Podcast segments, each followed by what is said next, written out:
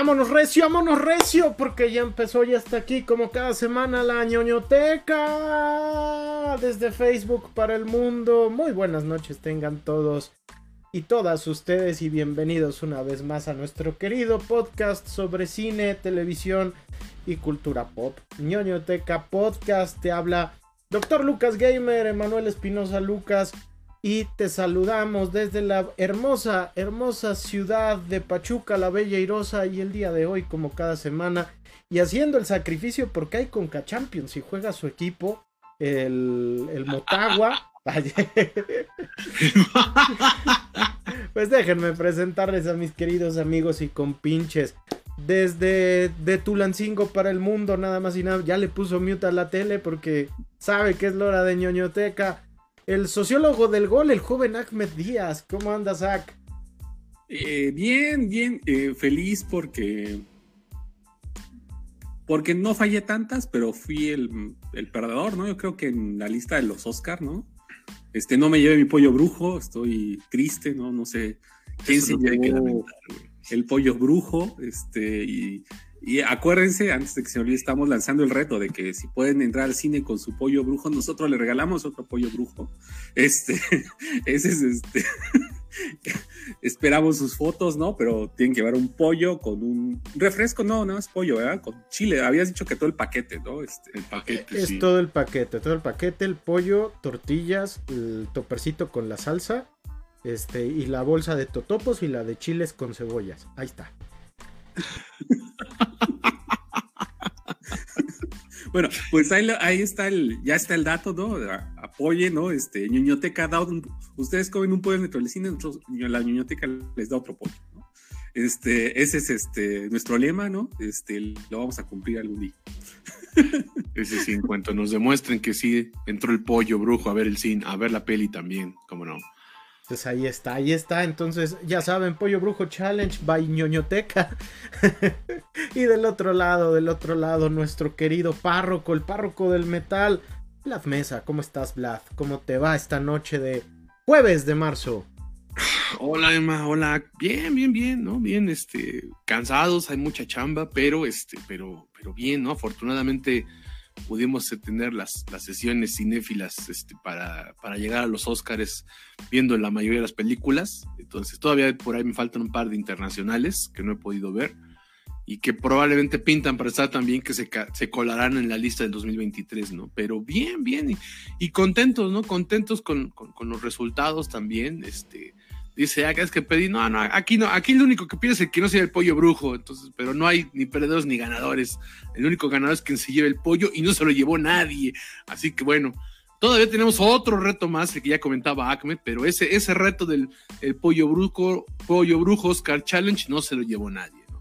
Ya, a ver si para la próxima, para la próxima emisión de los Oscars ya lo, lo hacemos a quinielas abiertas, ¿no? Y simplemente el que, el que tenga más, ¿no? Pero bueno, ya, ya, ya establecieron más reglas para andar regalando pollos, pero bueno. Ahí está, ahí está, y está súper, súper suave. Este, pues ya lo saben, el, el Pollo Brujo Challenge. Cortesía de ñoñoteca Podcast. Entonces ya lo saben, compártanlo en sus redes sociales y pueden meter infiltradamente un pollo brujo y obviamente degustarlo en la sala.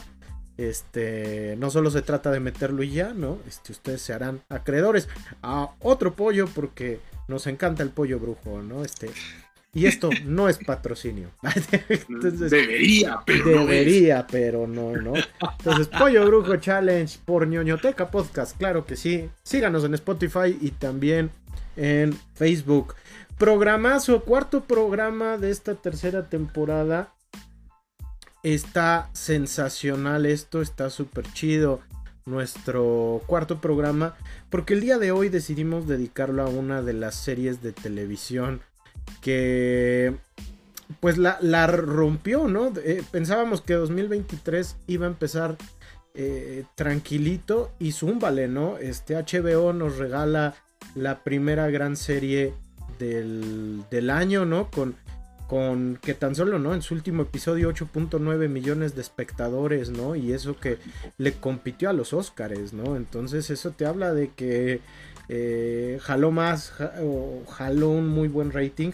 Así que el día de hoy vamos a estar hablando de The Last of Us y de por qué este boom de, esta serie de televisión basada en el juego homónimo y, ya clásico contemporáneo en el mundo del gaming. Entonces vamos a hablar de The Last of Us, pero primero que nada, primero que nada, pues la, pregunta, ¿no? La pregunta es, este, eh, pues bueno, el pasado domingo 12 de marzo, este, el pasado domingo 12 de marzo, tuvimos la 95 entrega de los premios de la Academia, los famosísimos Óscares, el Oscar Cadena, a lo mejor en la industria del cine gringo, ¿no? Entonces, eh, pues ha estado.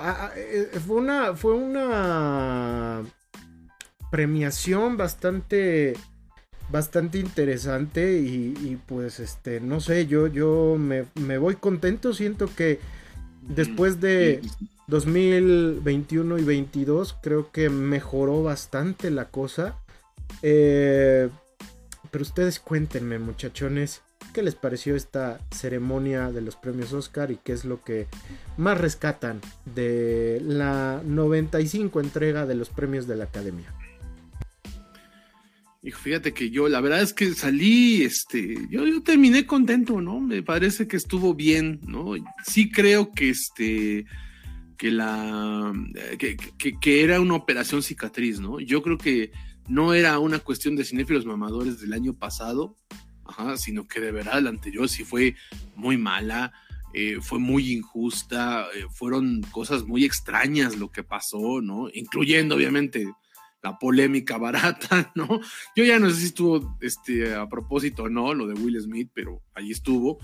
En general fue, sí, sí, sí bajó mucho de nivel, ¿no? Entonces, me parece que este fue un back to basics, ¿no? O sea, directa las cosas, a lo que vamos intentar premiar lo que de verdad vale la pena, ¿no? Lo que de verdad es rescatable como tal.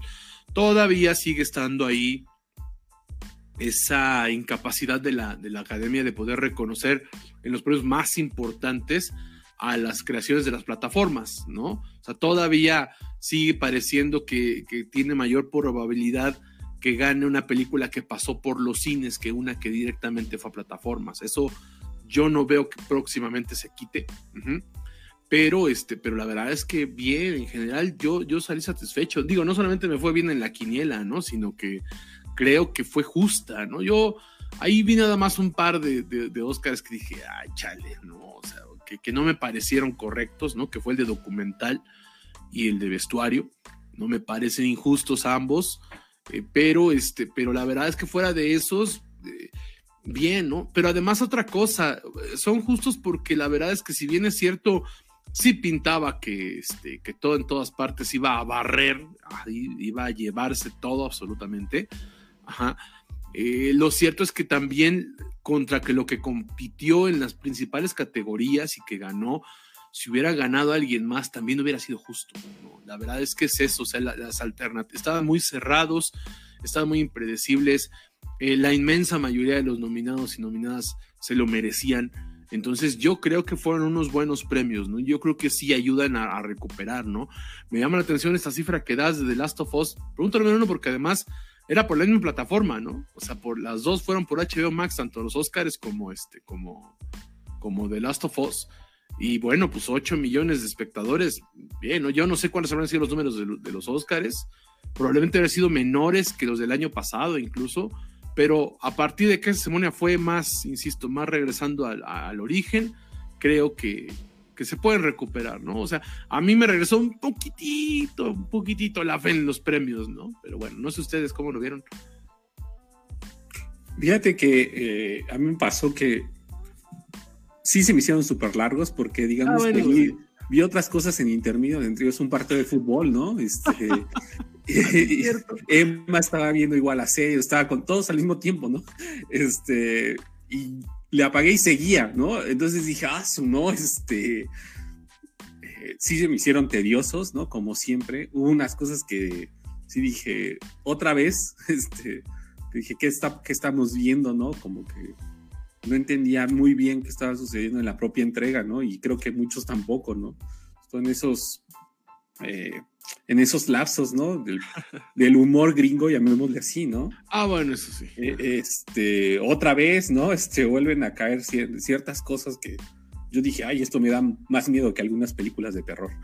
Este, como dice Vlad, la de documental igual súper forzada, ¿no? Este, sí, sí, sí. Eh, pero en contraparte eh, eh, de ese mal momento, yo creo que otra película que hay que aplaudir es Sin Novedad ni Frente, ¿no? Igual, ¿no? Este, se fue colando y se llevó varios, varios premios, ¿no? Eh, gracias a Dios no, no cumplió nuestras expectativas de que iban a premiar la de Spielberg, ¿no? Que veníamos por ahí, ¿no? Que este, en contra, por ejemplo, Tar no se llevó ni una, ¿no? Que yo creo que sí merecía por lo menos alguna. Y, por ejemplo, el premio de consolación a Wakanda, ¿no? Este, Wakanda Forever, que fue la de vestuario. Fue para que le alcanzó a Disney.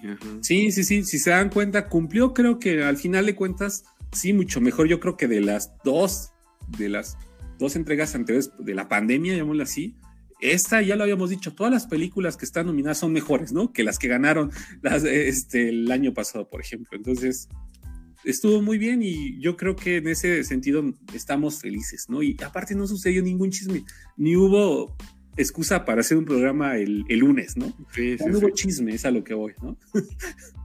sí, no hubo morbo, ¿no? Y eso, pues, insisto, salvo lo de documental que rayó un poquito en eso, pero fuera eso no, realmente no. Pues ustedes lo dicen, ¿no? Muy bien, fue una premiación justa. Este, estoy viendo ya que subió la audiencia de los Oscars un 12%, ¿no? Entonces, quiere decir que eh, eh, la gente volvió.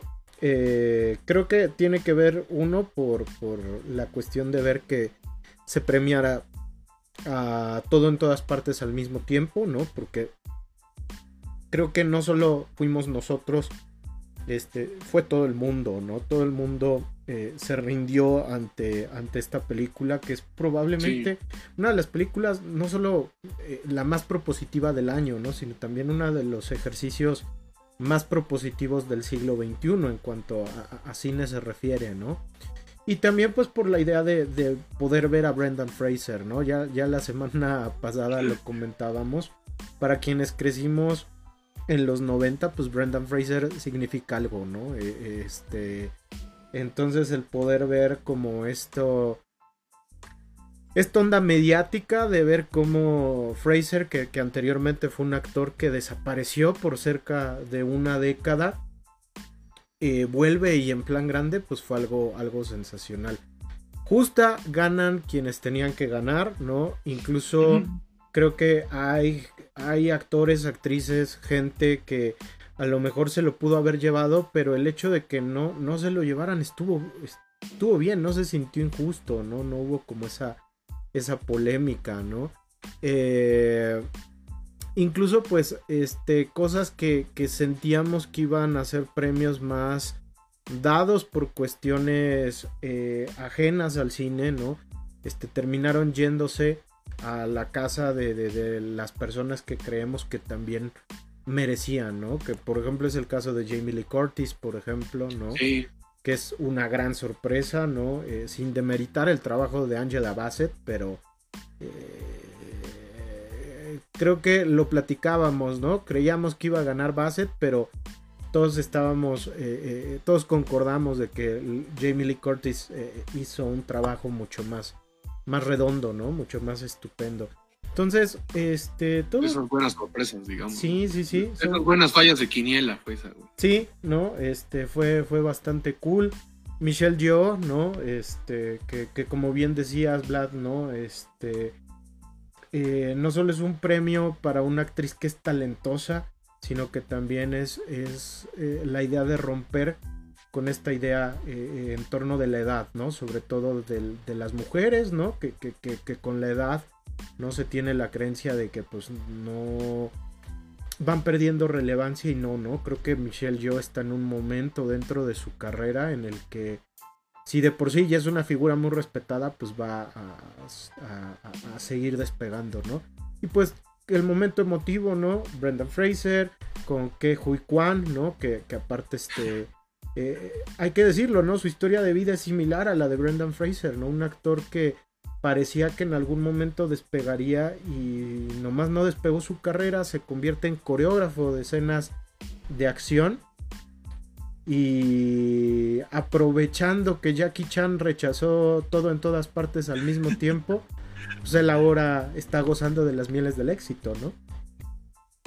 Sí, no, fíjate que ah, eso también, eso que mencionas es importante, ¿no? Este, de que Hugh Kwan, que este, que la verdad es que, vamos, yo creo que todos estamos esperando que ganara Brandon Fraser para el momento más emotivo y lacrimógeno de la noche. Y curiosamente creo que estuvo más emotivo todavía lo de Ke y Kwan, ¿no? Eh, la verdad es que fue, a mí me conmovió, a mí me conmovió mucho, yo estaba chillando con lo de Brendan Fraser, pero, ah, pero también con, con, el, con y que fue además, creo que el primero, ¿no? Si no me equivoco, fue el primer, este, el primer premio que se entregó. Este... inmediatamente ya te hizo el corazón chiquito, ¿no? Este, su historia y todo. Entonces sí, ciertamente, como bien dices, Emma, ¿no? Muy, muy, o sea, paralelo, ¿no? A, lo de Brendan Fraser, un poco distintas los dramas por los que tuvieron que pasar, pero lo cierto es que sí, eh, y además algo que también ayudaba a las quinielas es que ah, si algo les encanta, ¿no? A esto de manera romántica, son los regresos, ¿no? Son los grandes regresos. Entonces, eh, eso les daba también esa oportunidad de poder ganar haciendo un, un gran trabajo, pero que además tuvieran esta, este apoyo tanto de la academia como popular incluso, ¿no? Porque ciertamente todos queríamos que ganaran porque se lo merecían por vida, no nada más por una buena actuación. Entonces, yo creo que eso es algo bueno, ¿no? Eh, yo creo que sí es una ceremonia que deja contenta a mucha gente, aunque es decir que pues a partir de los Oscars empecé a ver a mucha gente hablando mal de, todo en todas partes, ¿eh? Ya, o sea, empecé a ver a muchos que pues, ya saben, ¿no? Hay que llamar la atención de alguna manera. Entonces están hablando pestes ya de, todo en todas partes, ¿no? Que película sobrevalorada, que no sé qué, pero siempre los hay, siempre los hay, ¿no? Siempre hay quien necesita ir a contracorriente para gritar, este, mírenme, mírenme, ¿no? Entonces, este, ahí está, ¿no? La verdad es que yo no, yo no le veo, cinematográficamente, yo no le veo eh, grandes fallas a la película como para que alguien esté diciendo que está sobrevalorada, ¿no? Honestamente, pero pues era de esperarse, era de esperarse que pasara, ¿no? Sí entiendo que para mucha gente era muy favorita Tar. Ajá, mucha gente sí estaba molesta, incluso yo leí en las redes a gente pues hasta enojada, ¿no? De que no ganó este Kate Blanchett, de que no ganó Tar la mejor película. Si le hubiera ganado ambas, hubiera sido merecido también, sí, sí lo creo. Pero sí creo, pues, justo como comenzaba Sema, ¿no? Yo creo que todo en todas partes al mismo tiempo es una película que además ganó guion original y yo comentaba eso, ¿no? No, sé, no recuerdo cuándo fue la última vez que fue tan justo el, el, premio de guion original, porque es una de las cosas más originales que se han hecho en mucho tiempo en el cine, ¿no? Entonces, algo arriesgado, algo original, no es algo que nos encontramos todos los años. Y esta vez no lo encontramos y fue premiado, ¿no? Entonces, yo honestamente sí que a mí me gustó mucho Tar, pero no creo que sea mejor película que todo en todas partes al mismo tiempo, ¿no? Entonces, me gustó mucho la actuación de Kate Blanchett. Sí creo que estaba al nivel también de la de Michelle Yeoh, pero insisto, quien se había llevado no me parecía justo, ¿no? Entonces, sí, sí, están los haters, pero pues creo que esta vez no tienen la razón. ¿Tú cómo lo ves? ¿Tú cómo lo ves, Porque ya este lo veo comiendo papitas, este, disfrutando del show del Motagua.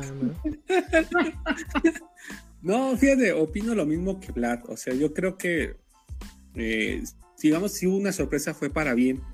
Eh, lo habíamos dicho que eh, en otros premios, como por ejemplo cuando El Poder del Perro no ganó ninguna, ¿se acuerdan? Ah, sí.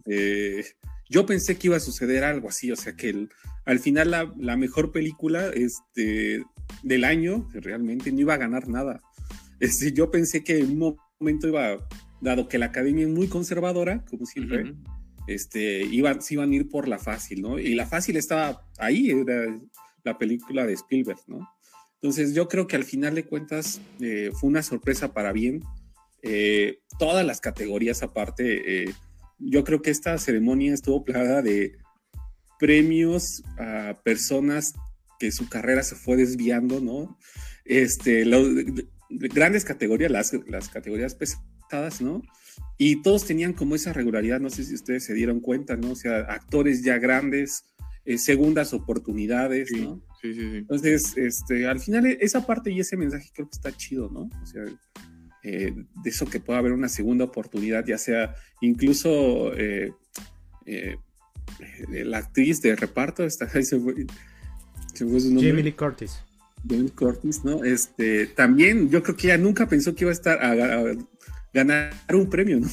Y miren por dónde, este, y la sorpresa que fue. Entonces, creo que así. Eh, esa era la más reñida, esa categoría era la más reñida de todas, porque se habían repartido todos los premios, o sea, ni, ni siguiendo patrones podías predecirla porque estaba muy pareja.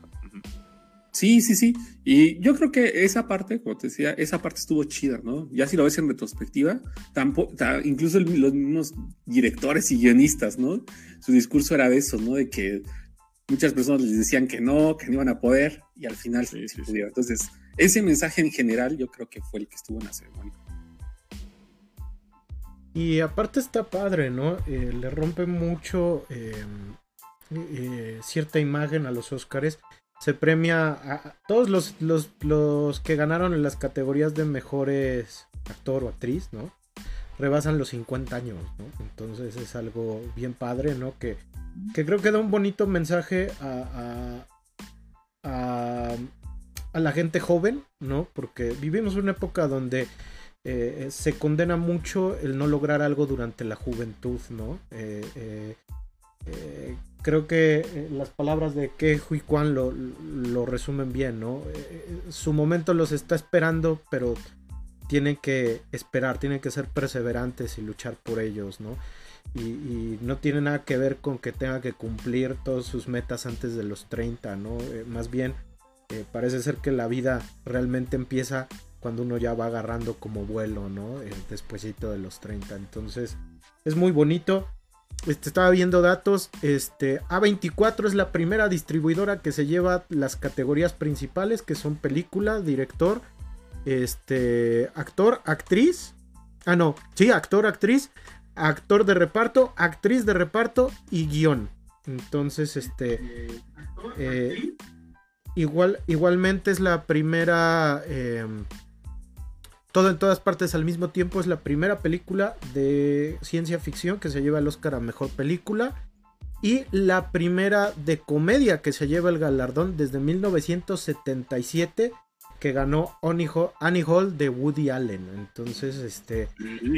Eh, eso no. Eso nos habla. Eso nos habla que luchó contra todo pronóstico, ¿no? Es una película de ciencia ficción que viene de una distribuidora que era independiente y ahora es una major, ¿no? Este, y pues se llevó todo, ¿no? Se llevó todo, nada más.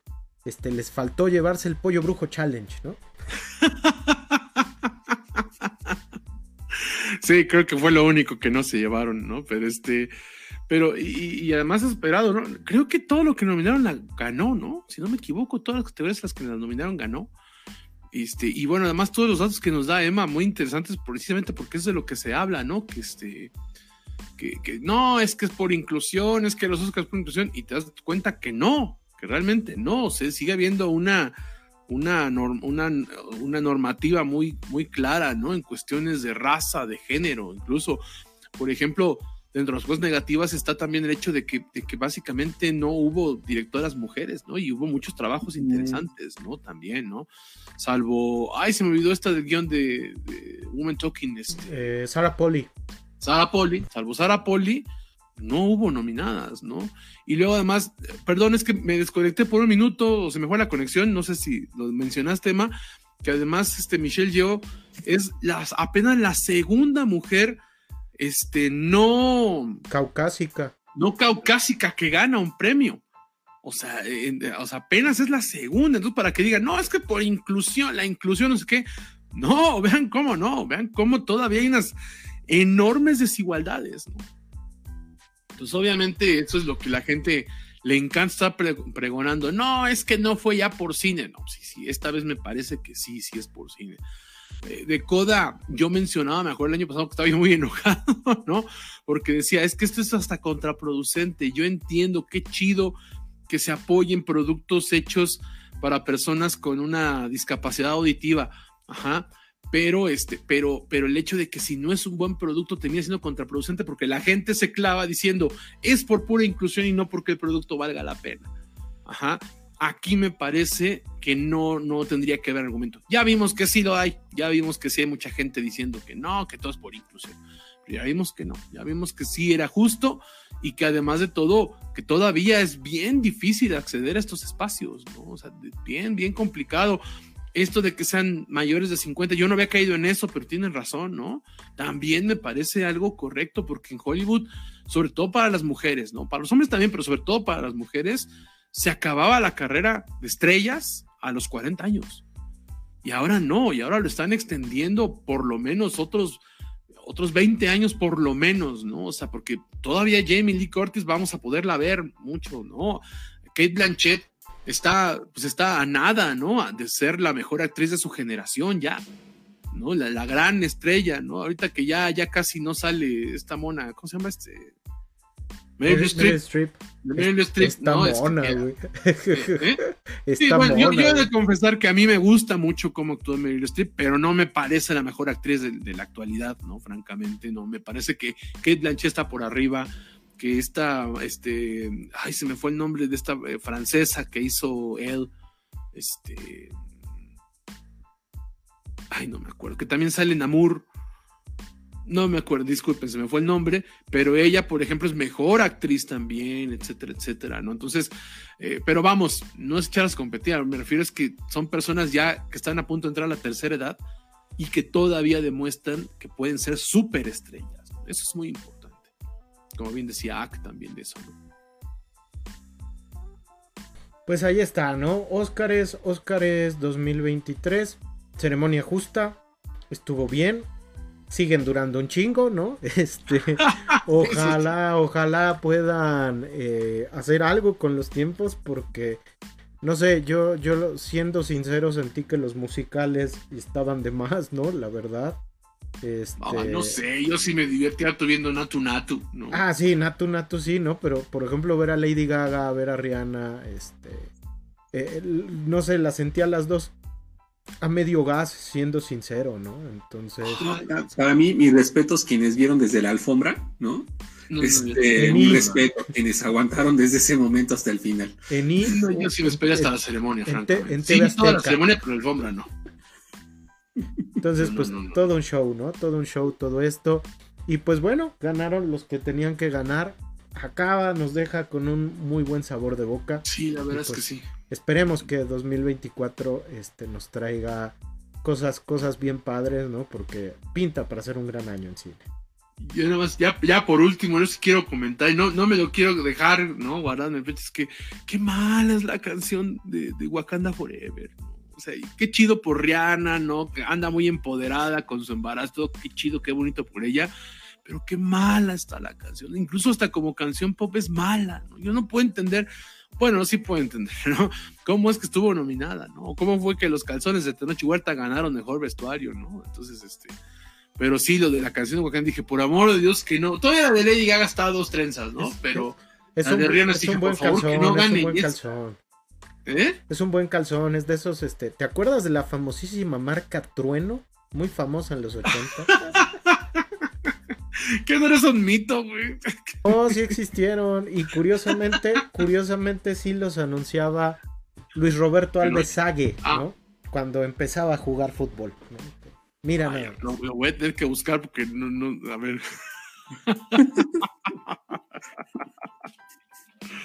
Pero bueno, ya nomás no, no quería dejarme este, eso en el pecho, ¿no? De que qué mala es la canción de Wakanda, francamente, ¿no?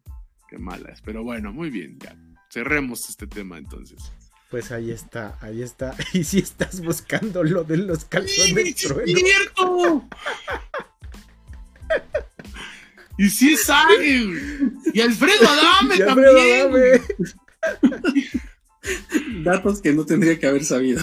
Datos sí, sí, sí, pude haber muerto sin haber conocido estos datos, de saber que anunciabas marca Trueno, Alfredo Dame y Sague. Pero qué co. Por favor, regresemos al tema. Después de este brevario cultural ochentero, claro que sí. tema del día, tema del día. el pasado 15 de enero se estrenó The Last of Us. La primera serie grande de HBO en este 2023. Eh, la cual pues es una producción entre HBO, HBO Max, que es su división de streaming, y Sony eh, Interactive Entertainment, que, pues básicamente eh, es la división de entretenimiento para cine y televisión de la empresa japonesa, ¿no? Basada en el videojuego lanzado en 2013, desarrollado por el estudio Naughty Dog, Perrito Travieso, y distribuido por Sony para la, consola PlayStation 3. The Last of Us se convirtió en, eh, en, una serie de televisión protagonizada por Pedro Pascal, por Bella Ramsey y eh, su showrunner, pues son eh, sus showrunners son Craig Mason, a quien todos conocemos primero por ser el hombre responsable de las miniserie Chernobyl, también de HBO, pero también es el tipo que escribió nada más y nada menos que eh, ¿Qué pasó ayer? Parte 1, parte 2 y parte 3. Entonces, nada más para que vean. Redimirse. Tremendo dato. Y del otro lado tenemos a eh, Neil Druckmann, que es el escritor y director creativo del primer juego y ahora es el vicepresidente del Naughty Dog. Antes de que avancemos con The Last of Us, yo quería preguntarles este, lo siguiente, ¿no? Eh, bueno, hablar de lo siguiente porque cuando recién iniciábamos esto de ñoñoteca, recuerdo que platicamos de Mortal Kombat de 2020, ¿no? Ah, sí. Y hablábamos como de, todas estas pelis de videojuegos y de cómo se habían convertido en un medio... Eh, había un montón de traslaciones del, del videojuego al cine, pero la gran mayoría eran eran malas, ¿no? Pero en todo, en todo este transcurso de la pandemia hemos tenido ejercicios como Sonic 1, Sonic 2, ¿no? Eh, The Last of Us y próximamente tendremos la película de Mario, ¿no? De, Super Mario Bros. Y, y, lo interesante es que por primera vez en un montón de tiempo, tanto la crítica como el público está coincidiendo que estas traslaciones sí están funcionando, sí están siendo del gusto del público, sí están siendo del gusto de la crítica. Eh, entonces, ¿ustedes cómo ven, no? Eh, ¿Creen que eh, el videojuego ya como medio ha madurado como para poder ser trasladado o, a, otros tipos de lenguajes? ¿Creen que llegó ese momento o creen que ha sido un caso muy fortuito o, a qué lo atribuyen que ahora estamos viendo algo tan impresionante como The Last of Us? Yo creo que, yo creo que realmente no eh, es mi postura. Yo, yo era gamer hace, no sé, 15 años, ¿no? Todavía.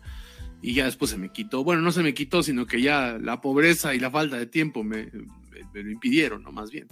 Pero este, pero realmente yo no creo que es que el medio haya madurado a eso. Yo creo que desde hace 20 años ya teníamos historias muy interesantes en los videojuegos, ¿no? Para, para poderlas trasladar, ¿no? Este, entonces, eh, ya, ya, ya se veía un, otro medio este, de expresión más allá de mera jugabilidad, ¿no? Ya, ya teníamos historias como tal desde entonces, ¿no? Eh, yo me acuerdo, ya estaba Silent Hill, por ejemplo, ¿no? Este, ya estaba este, Resident Evil como tal, ¿no? En general, este, había estudios que iban apostando cada vez más a una historia, no nada más a esta jugabilidad. Entonces, yo no creo que sea más bien que el medio no estuviera listo, el medio me refiero a, los videojuegos, ¿no? Sino que nunca, de una manera, incluso dentro de las industrias culturales, yo siento que no se le tomaba demasiado en serio. Como para decir, esto es, vaga de redundancia, en serio. Entonces, las adaptaciones a videojuegos lo que buscaban era representar, pues, esta, esta, este, esta visión desde el jugador, no de la historia que te estaban contando, ¿no?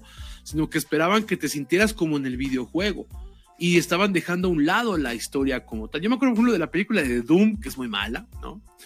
pero por ejemplo, lo que intentaban hacer era que en algún momento eh, estuviera en primera persona, como el videojuego, ¿no? Y, e insisto, si, yo quiero ver la, película en primera persona, me pongo a jugar, francamente. Ajá, lo que me interesa es que profundices en la trama, ¿no? En el concepto que me estás dando. Eso es lo que las adaptaciones de videojuegos tendrían que haber hecho.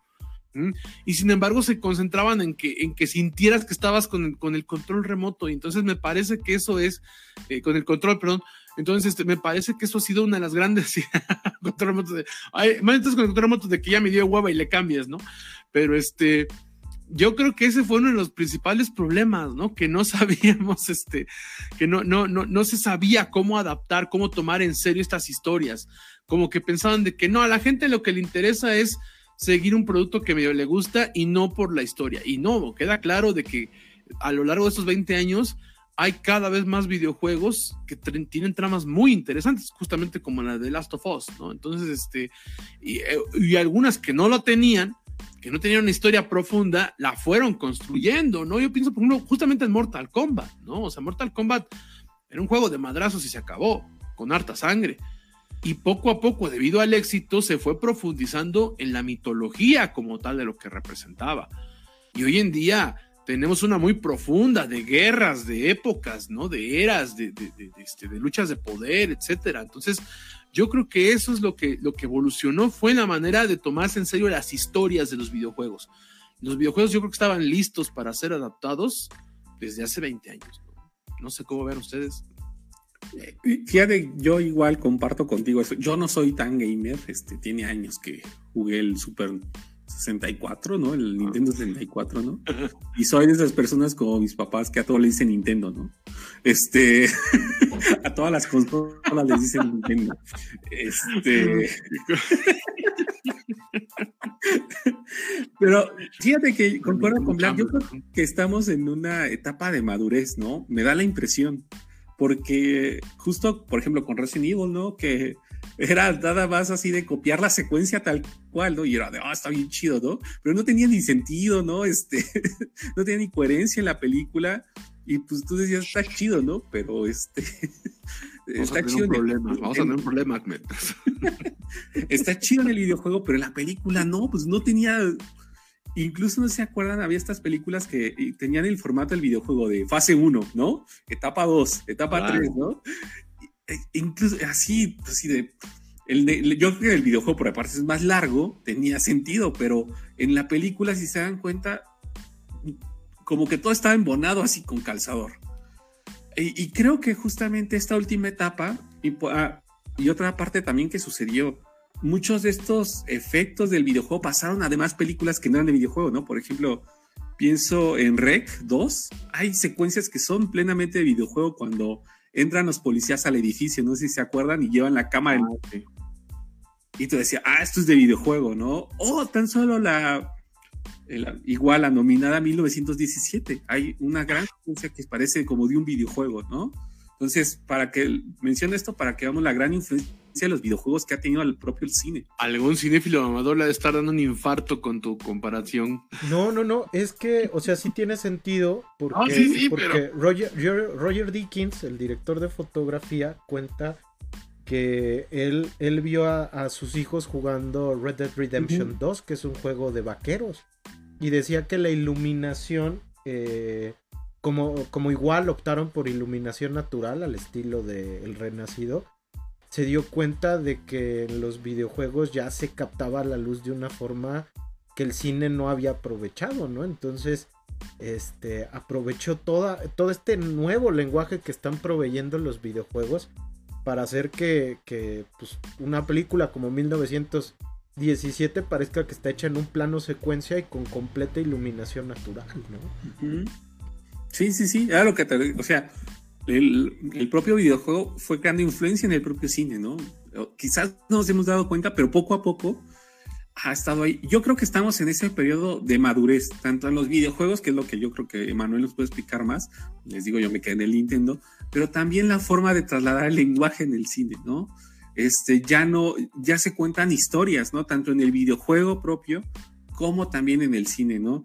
Y me parece que ya también los espectadores que antes se conformaban con que solamente hicieran la película del videojuego, ahora también ya son más exigentes, ¿no? Lo hemos visto por ejemplo, en el en Trending Topic, ¿no? Hay gente que es súper igual, este, crítica de todo, ¿no? Así, ay, es que ¿por qué usan esa ropa? ¿No? Esa prenda no, se parece, ¿no? O sea, cosas tan, tan detallistas también son así, ¿no? Entonces, este, yo creo que es algo súper interesante de lo, que vimos con The Last of Us, la primera temporada, que tanto a personas que son fans, ¿no? Del videojuego como a los que no somos, a mí sí me gustó muchísimo, no sé, este, hablar, pero me superó mis expectativas. Yo pensaba que iba a encontrar una serie genérica, como hemos visto otras sobre zombies, y no fue así, ¿no? Es una, una cosa mucho más profunda.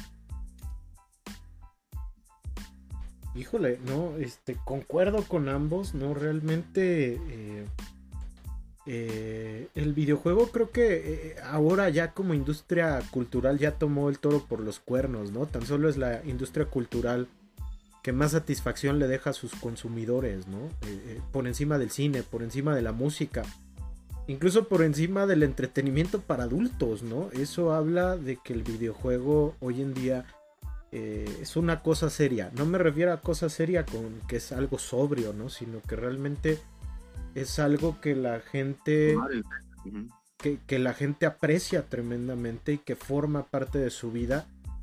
Eh, así, como la poesía, así como las películas, así como la pintura, la escultura. el videojuego ya cada vez más está, está más aceptada y arraigada entre el público, ¿no? Y debido a que eh, eh, eh, ahora las personas que jugábamos videojuegos cuando niños, ¿no? Continuamos con la actividad ya de adultos. Mira, acá nada más para mostrar, ¿no? Que, o sea, sí, yo, en mi caso, pues sí soy gamer empedernido, ¿no? Este, y el hecho de que ahora ya el promedio de videojugadores ya no son morros, ¿no? Ya no es de un niño entre, o, o alguien joven entre los 5 y los 20 años, sino más bien el promedio mayor del público es entre los 25 y los 50, te habla de que ya es una actividad que llegó para quedarse, ¿no? Lo que empezó como un hobby de la niñez, ahora pues ya es una actividad tan maravillosa como ver películas, ¿no? Que es lo que hacemos nosotros. o como escuchar música a granel, ¿no? Entonces, eh, creo que lo que dice Vlad es bien, bien valioso y bien importante porque definitivamente ya desde eh, mediados de los 90 ya comenzábamos a tener videojuegos que ya tenían una historia, ¿no? Incluso tenemos títulos como Final Fantasy, ¿no? Eh, eh, que, son, ah, que, son juegos que ya tenían una historia muy compleja y con un mensaje muy profundo, ¿no? En el caso de Final Fantasy VII el mensaje era sobre cuidado al medio ambiente, ¿no? Y son cosas que en su momento fueron muy sui generis y hoy en día lo, siguen siendo, ¿no? Porque eh, si hay algo que creo que el videojuego tiene ventaja dentro de su lenguaje frente al cine, es la idea de que con, esto, ¿no?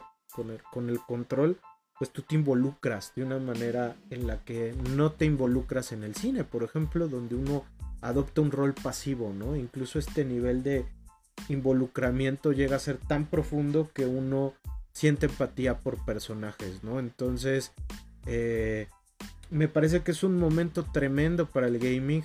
Eh, se pasó de un momento muy experimental, como de vamos a sacar varo, ¿no? Haciendo cualquier traslación, como pasó con Mario Bros. de 1993, con, Street Fighter, con Jean-Claude Van Damme en, este, en cocaína, ¿no? Que está la anécdota de que toda la película le hizo drogado, ¿no? Y ya cuando lo ves, eh, dices, no, tiene sentido, sí. Sí, sí, sí. a, tener cosas que no solo son entretenidas para el gamer, ¿no? Sino que también son entretenidas para toda la población. Creo que es algo cool, es algo valioso. Y pues bueno, ¿no? Este, creo que habemos personas que todavía seguimos esperando, ¿no? Una Resident Evil que, que esté chidísima. Este, ya la subo, ya la este, subo con y con William Levy. y con William Levy. Y con William Levy. Pero ahorita pues tenemos a, The Last of Us, ¿no? Entonces está, está chidísimo. Y hablando de The Last of Us, pues bueno, ya se estrenó la serie, ya vimos los nueve capítulos, ya acabó. Este, cuéntenme, cuéntenme, eh, ¿cómo, ¿cómo sintieron, no, esta primera ronda de impresiones, cómo sintieron The Last of Us. Ya lo, ya lo mencionó quería empezar por esto. Eh, The Last of Us, eh, dentro de sus tropos es una historia de zombies, ¿no? Pero parece ser que no es una historia cualquiera de zombies. ¿Sienten ustedes que rompe con, el, género? O, hace bien muchas cosas que el género ha explotado? o qué opinan ustedes? Yo creo que es lo segundo, ¿eh? o sea, yo no creo que rompe como tal con el género. ¿Por qué? Porque en general el cine zombie, desde su concepción, bueno, no sé su concepción, pero desde el establecimiento de, sus, de, sus reglas, ¿no? Este, de estos tropos que ya mencionaba Sema, que tienen que ver con la noche de los muertos vivientes, ya habla de que los zombies tenían siendo un pretexto para cuestionar nuestra propia humanidad. Entonces, desde ese punto de vista, me parece que no está, no, no está transgrediendo como tal de Last of Us, porque sigue siendo lo mismo, sigue siendo este, la, idea de, que, de que un virus, de que un contagio, de que una pandemia, nos haga cuestionar en qué nos convertimos como personas. Entonces, yo desde ese punto de vista creo que no es que, esté, que sea una serie absolutamente rompedora en su trama, pero me parece que está muy bien ejecutado, me parece que lo hace de una manera interesante, lo hace de una manera muy humana, ¿no? Y además muy acorde a este, al tipo de preocupaciones, si lo queremos poner así, que puede tener la posmodernidad, ¿no? Hoy en día, la, la posmodernidad, la posmodernidad pospandémica, ¿no? Por eso de una manera, ¿no? Porque a fin de cuentas, sí tiene que ver con cómo regresar al mundo, con cómo volver a, conectar con él. en su momento, The Walking Dead lo hizo. Eh, en su momento, The Walking Dead, la gente luego le decía, es que es muy lenta, es que los dramas. Pues sí, porque precisamente Walking Dead era un drama. Es un drama como tal. Entonces, eh, los zombies son el pretexto. Y, y, si nos ponemos a pensar en las mejores películas de zombies que hayamos visto, valdría la pena que, que habláramos después, ¿no? De, del cine zombie también, vamos a ver que la mayoría de las que consideramos las mejores, muy probablemente tienen que ver precisamente donde los zombies son un pretexto para este reflejo humano, ¿no? Este reflejo humano ante, ante la supervivencia, ante la carestía, ante, ante el regreso, ante la soledad, etcétera, etcétera, ¿no? Entonces, yo creo, insisto, que funcionó de esa manera. El cómic de The Walking Dead lo mantuvo, lo mantuvo, ¿no? Yo no, bueno, no lo he leído completo, he leído algunas partes nada más del cómic, pero lo mantuvo, este, e, es, esta cuestión muy humana, muy dramática, que la serie fue perdiendo por volverse una telenovela y olvidarse del elemento que, que, que era el disparador, el trigger de todo, que era los zombies. Aquí me parece que aparecen en la cantidad necesaria para una historia muy humana también, ¿no? Yo insisto, no conozco la historia del videojuego, ya nos la contarás tú, Emma, pero a mí me parece que, este, que, que no es que rompa con lo que esperaríamos del cine zombie, pero lo hace bien, lo hace muy humano. Y entonces eso es lo que yo creo que yo rescato principalmente, ¿no? Eh, ahorita no se me ocurre en qué se puedo decir, ah, esto sí es absolutamente novedoso en la forma en la cual nos presentan a los zombies o infectados. Tal vez la manera de contagio, tal vez sí sea la que sea muy rompedora, ¿no? O sea, muy original, digamos, que no habíamos visto antes. Pero, pero de lo que es en sí las estructuras, los, este, los axiomas, los tropos, como bien dices, ¿no? De este, del cine de zombie, me parece que no lo rompe, pero lo hace muy bien. No sé tú, ¿cómo lo veas? Fíjate que a, a, mí hubo una parte que sí me gustó y creo que vamos a coincidir. Que dije, ah, esto está bueno, ¿no? Esto no lo había visto así, que es la parte del inicio de la pandemia. Ah, sí. y, esa parte hacia el pasado, esa parte es muy, muy buena, ¿no? Eh, en parte casi pequeños cortometrajes sobre cómo había sucedido la pandemia. Para mí esos fueron, si me preguntas, y son de los primeros capítulos, son es un pico muy alto, yo creo que del, este tipo de series que he visto. O sea, ese tipo, y eran pequeños espacios, lapsos, ¿no? Y aunado a eso, quizás el capítulo 3 o 2, el de. ¿Cómo se llamaba? El, de, Billy. el de Billy Frank. ah, sí, güey. muy, muy bueno, ¿no? yo ahí sí dije, yo no había visto una, algo así, ¿no? Este, tenía tiempo que no lo veía, ¿no? Eh, yo creo que en esos, eh, si la ves en, fragmentada en ese sentido, sí hay cosas que, como decía Vlad, ¿no? Ya la segunda parte se ve mucho más convencional, ¿no? Que si han visto la biblioteca, Vlad siempre decía, ah, es que ya lo sabía, ¿no? Se volvió más convencional en este sentido. Y si ven los primeros episodios donde hablábamos de Last of Us en nuestras reseñas, de no, está bien chido, ¿no? Eh, nos gustaba esto. Entonces creo que esa primera parte, ojalá, a mí me gustaría ver, no sé si, yo creo que van a sacar un spin-off, ¿no? Me da la sensación sobre el pasado. Ojalá. Porque la neta vale mucho la pena, ¿no? Qué cosa. No sé si. Yo, yo, estoy de acuerdo con esto que dices, ¿no? Sí, me parece que también estoy de acuerdo que los primeros, o sea, yo creo que la podemos dividir como en tres partes, ¿no? Y la primera parte que tiene que ver mucho con que nos cuenten cómo se llegó al escenario que nos están planteando es muy bueno, muy, bueno. A mí también fue lo que más me gustó.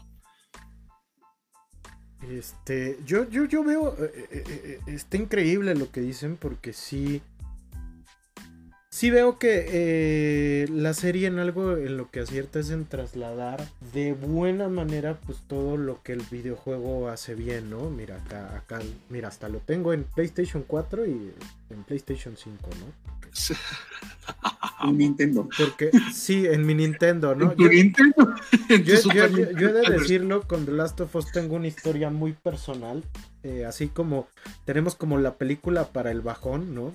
Este, a mí me pasó que yo me compré un PlayStation 4 por, por, porque tenía un corazón roto, ¿no? Este, había, había cortado con, con, una novia y realmente me sentía muy mal, entonces, este, me fui al Sears y me compré un PlayStation 4 de la pura tristeza, ¿no? Y este, sí, dicen que es, que es muy peligroso, ¿no? Ser comprador compulsivo cuando tienes las emociones a flor de piel, ¿no? Pero creo que aquí fue una buena inversión.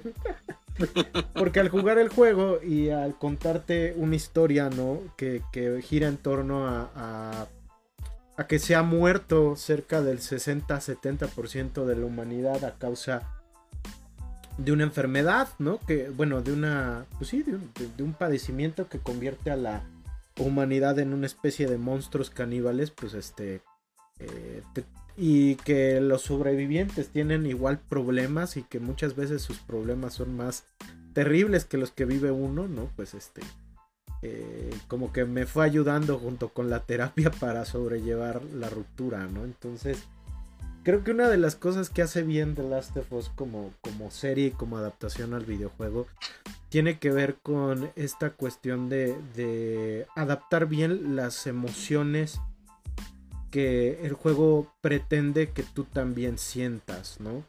E incluso a momentos lo, supera, ¿no? Entonces, eh, eh, eh, no es una serie que sea completamente rompedora, pero sí creo que es una serie que impacta en el sentido de que lleva el drama humano un pasito más adelante, cosa que perdió efectivamente de Walking Dead, ¿no? La, perdió muchísimo y que en muchas películas cotidianas de zombies se pierde.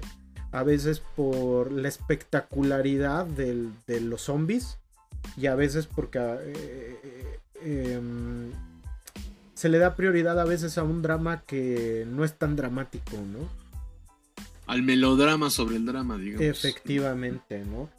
Y acá lo hace de una manera interesante, lo hace de una manera muy humana, ¿no? Y e incluso lo hace de una manera muy realista, ¿no? Eh, eh, estaba leyendo con, ahora eh, la cuestión de que la serie se puso de moda, que efectivamente, ¿no? Si, la temperatura se eleva 0.5 grados, podría provocar que muchos de nuestros hongos cotidianos se conviertan en un verdadero problema, ¿no? Entonces, cuidado con el pie de atleta. Entonces, este, son de esas cosas bien interesantes, ¿no?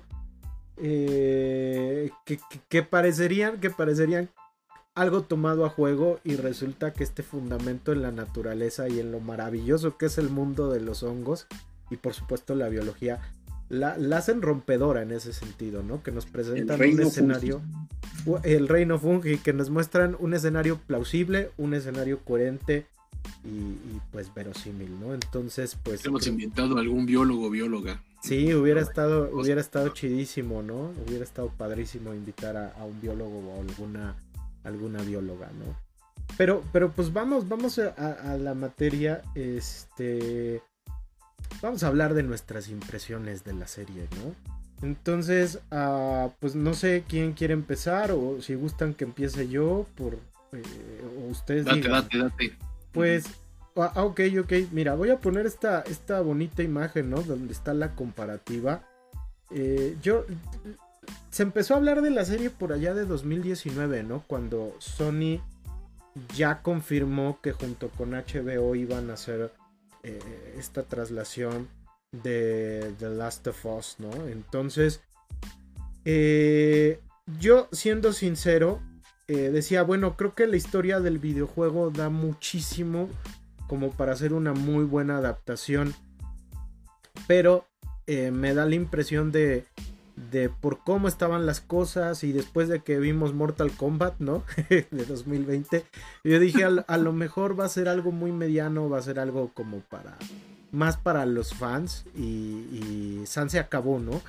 Y no obstante empiezas a ver el elenco, yo, yo me acuerdo que, que, que, estaba muy emocionado cuando anunciaron que el protagonista iba a ser Pedrito Pascal, ¿no? Porque eh, ya lo había visto en, en, The Mandalorian y dije, no, eh, eh, tiene ese mood, ¿no? y después Bella Ramsey, que todos la conocemos por Juego de Tronos.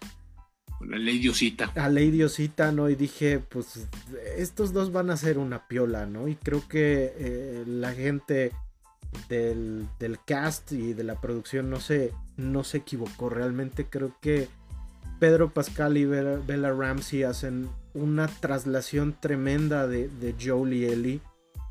Eh, hubo mucha gente que criticaba a Bella Ramsey por por su físico, porque no se parece a Ellie.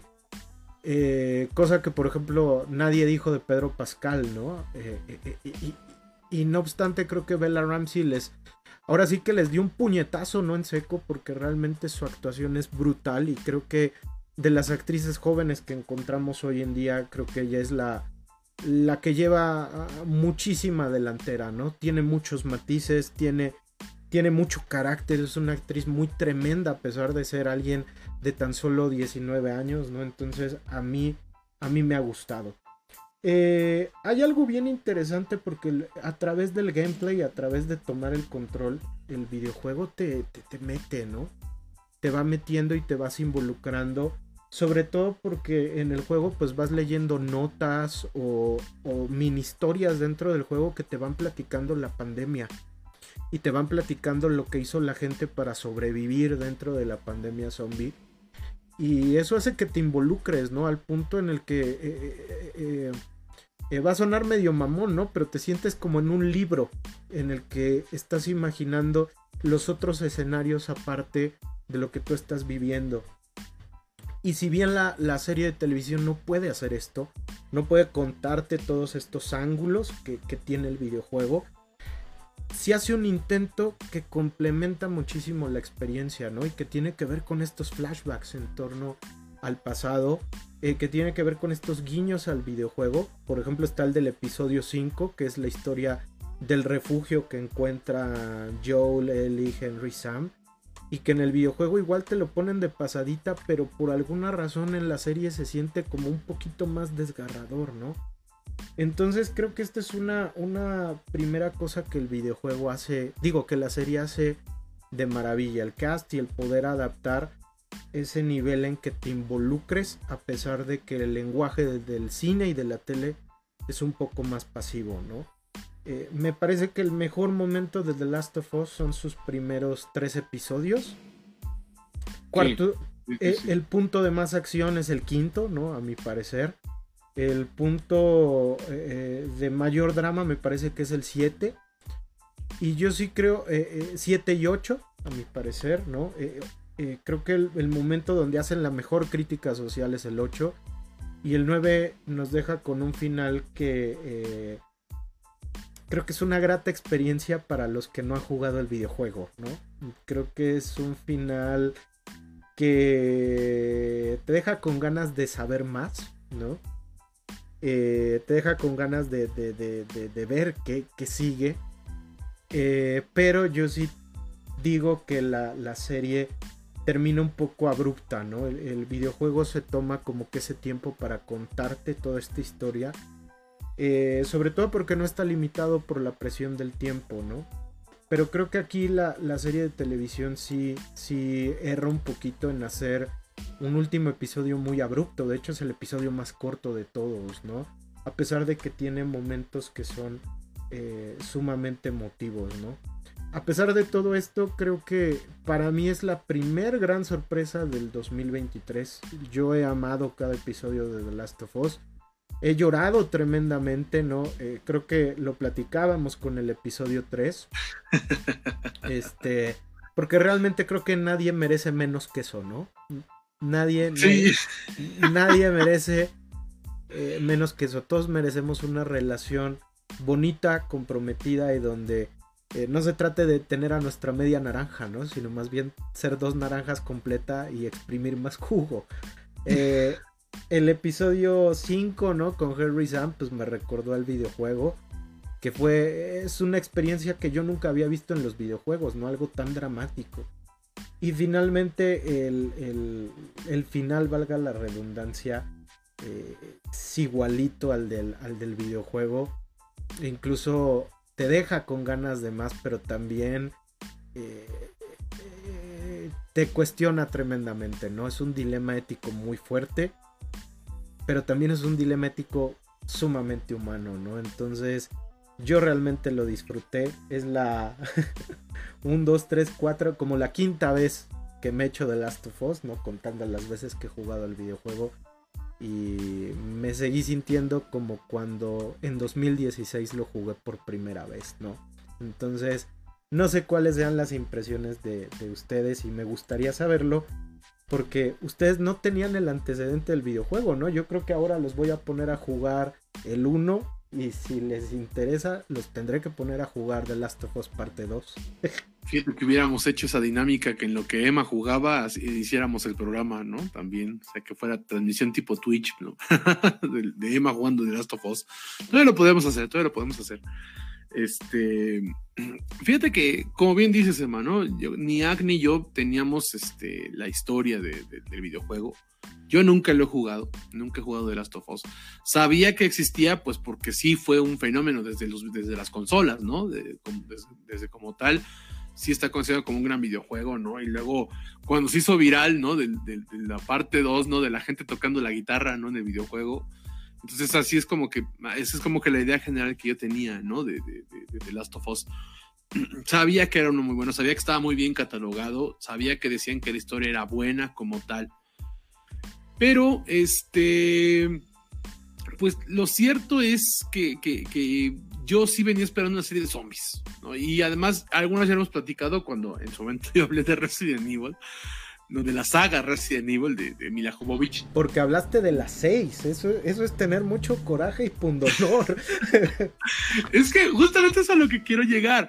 Este, mira, la, este, la, la serie, la, las series, bueno, los productos zombies a mí me gustan mucho, pero la verdad es que son un gusto culpable porque de pocas, sí las hay, sí las hay, pero de pocas puedes hablar que hay una profundidad como tal. Ya hemos hablado de cómo el zombie es el pretexto, pero la verdad es que las primeras películas no, son un vato tragar, queriendo comerte el cerebro, ¿no? Así es sencillo.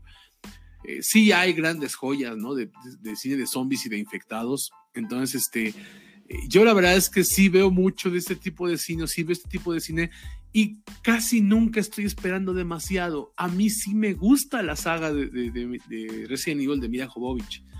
¿Por qué? Porque me parece que iba yo buscando algo en que entretenerme y siempre lo encontré. Sí, decía yo al principio, cada que empezaba que, te cambiaban toda la historia porque se quedaban sin presupuesto o con les iban reducir el presupuesto y todo lo que te decían que iba a venir, decían, ah, siempre no, o ah, ¿qué crees? Ya pasó, ¿no? Entonces, siempre empezaban las películas y yo decía como que chale, ¿no? Pero este, pero fuera de eso, fuera de eso, yo siempre vi esas películas para entretenerme y siempre me entretuve. No esperaba yo más de ese cine, ¿no? Entonces, hay que ver Rápidos y Furiosos con el mismo fin. Pues yo veía la saga Resident Evil, ¿no? Entonces, este, por eso es que yo sí las defiendo, ¿no? Y luego, después de, de, bueno, yo no la vi, pero después de ver los corajes que hizo Emma viendo las últimas adaptaciones, tanto Raccoon City como la de, ¿cómo se llamó la otra? La de Netflix, no, ya ni me acuerdo. La de Netflix, yo veía los corajes que hizo Emma para ambas. yo dije, pues para que valoremos a Mila Jovovich, ¿no? Pero bueno, a lo que voy es que no esperas demasiado, ¿no? Eh, The Walking Dead sí fue un fenómeno más grande, o al menos para una, nueva generación, porque yo insisto que desde Romero ya nos hablaban de una crítica social, porque incluso hasta en Dawn of the Dead de Romero y luego la adaptación de Zack Snyder, ambas, mantienen también una crítica social, un paralelismo al consumismo también. Entonces, sí hay mucho, eh, The Night of the Living Dead habla incluso sobre temas de clases raciales, entonces sí había cine profundo, pero no era el común. Con The Walking Dead se lo presenta una nueva generación. Ajá, este cine zombie desde un punto de vista más cine, perdón, estos productos zombies desde un punto de vista más humano. Pero aún así, yo siento que la serie fue el, alargarla demasiado y el desapegarse tanto de su material original, lo que le terminó cobrando factura. Porque te la transformó en una telenovela, justo lo que mencionábamos ahorita, además, ¿no? Que en vez de que sea un drama, lo convierten en un melodrama, es decir, en algo más barato, como para quererte, eh, o sea, que, que a propósito te estén queriendo conmover, ¿no? Y pues no, no llega un momento en que ya no se las compras, ¿no? Después de tanto tiempo. Entonces, yo con esas expectativas iba con The Last of Us. Es una adaptación de videojuego, no suelen ser buenas. Ajá, tampoco muchas son malas, pero estas no suelen ser buenas. Este es un producto de zombies. Yo lo que quiero ver es tripas, ¿no? Así de sencillo.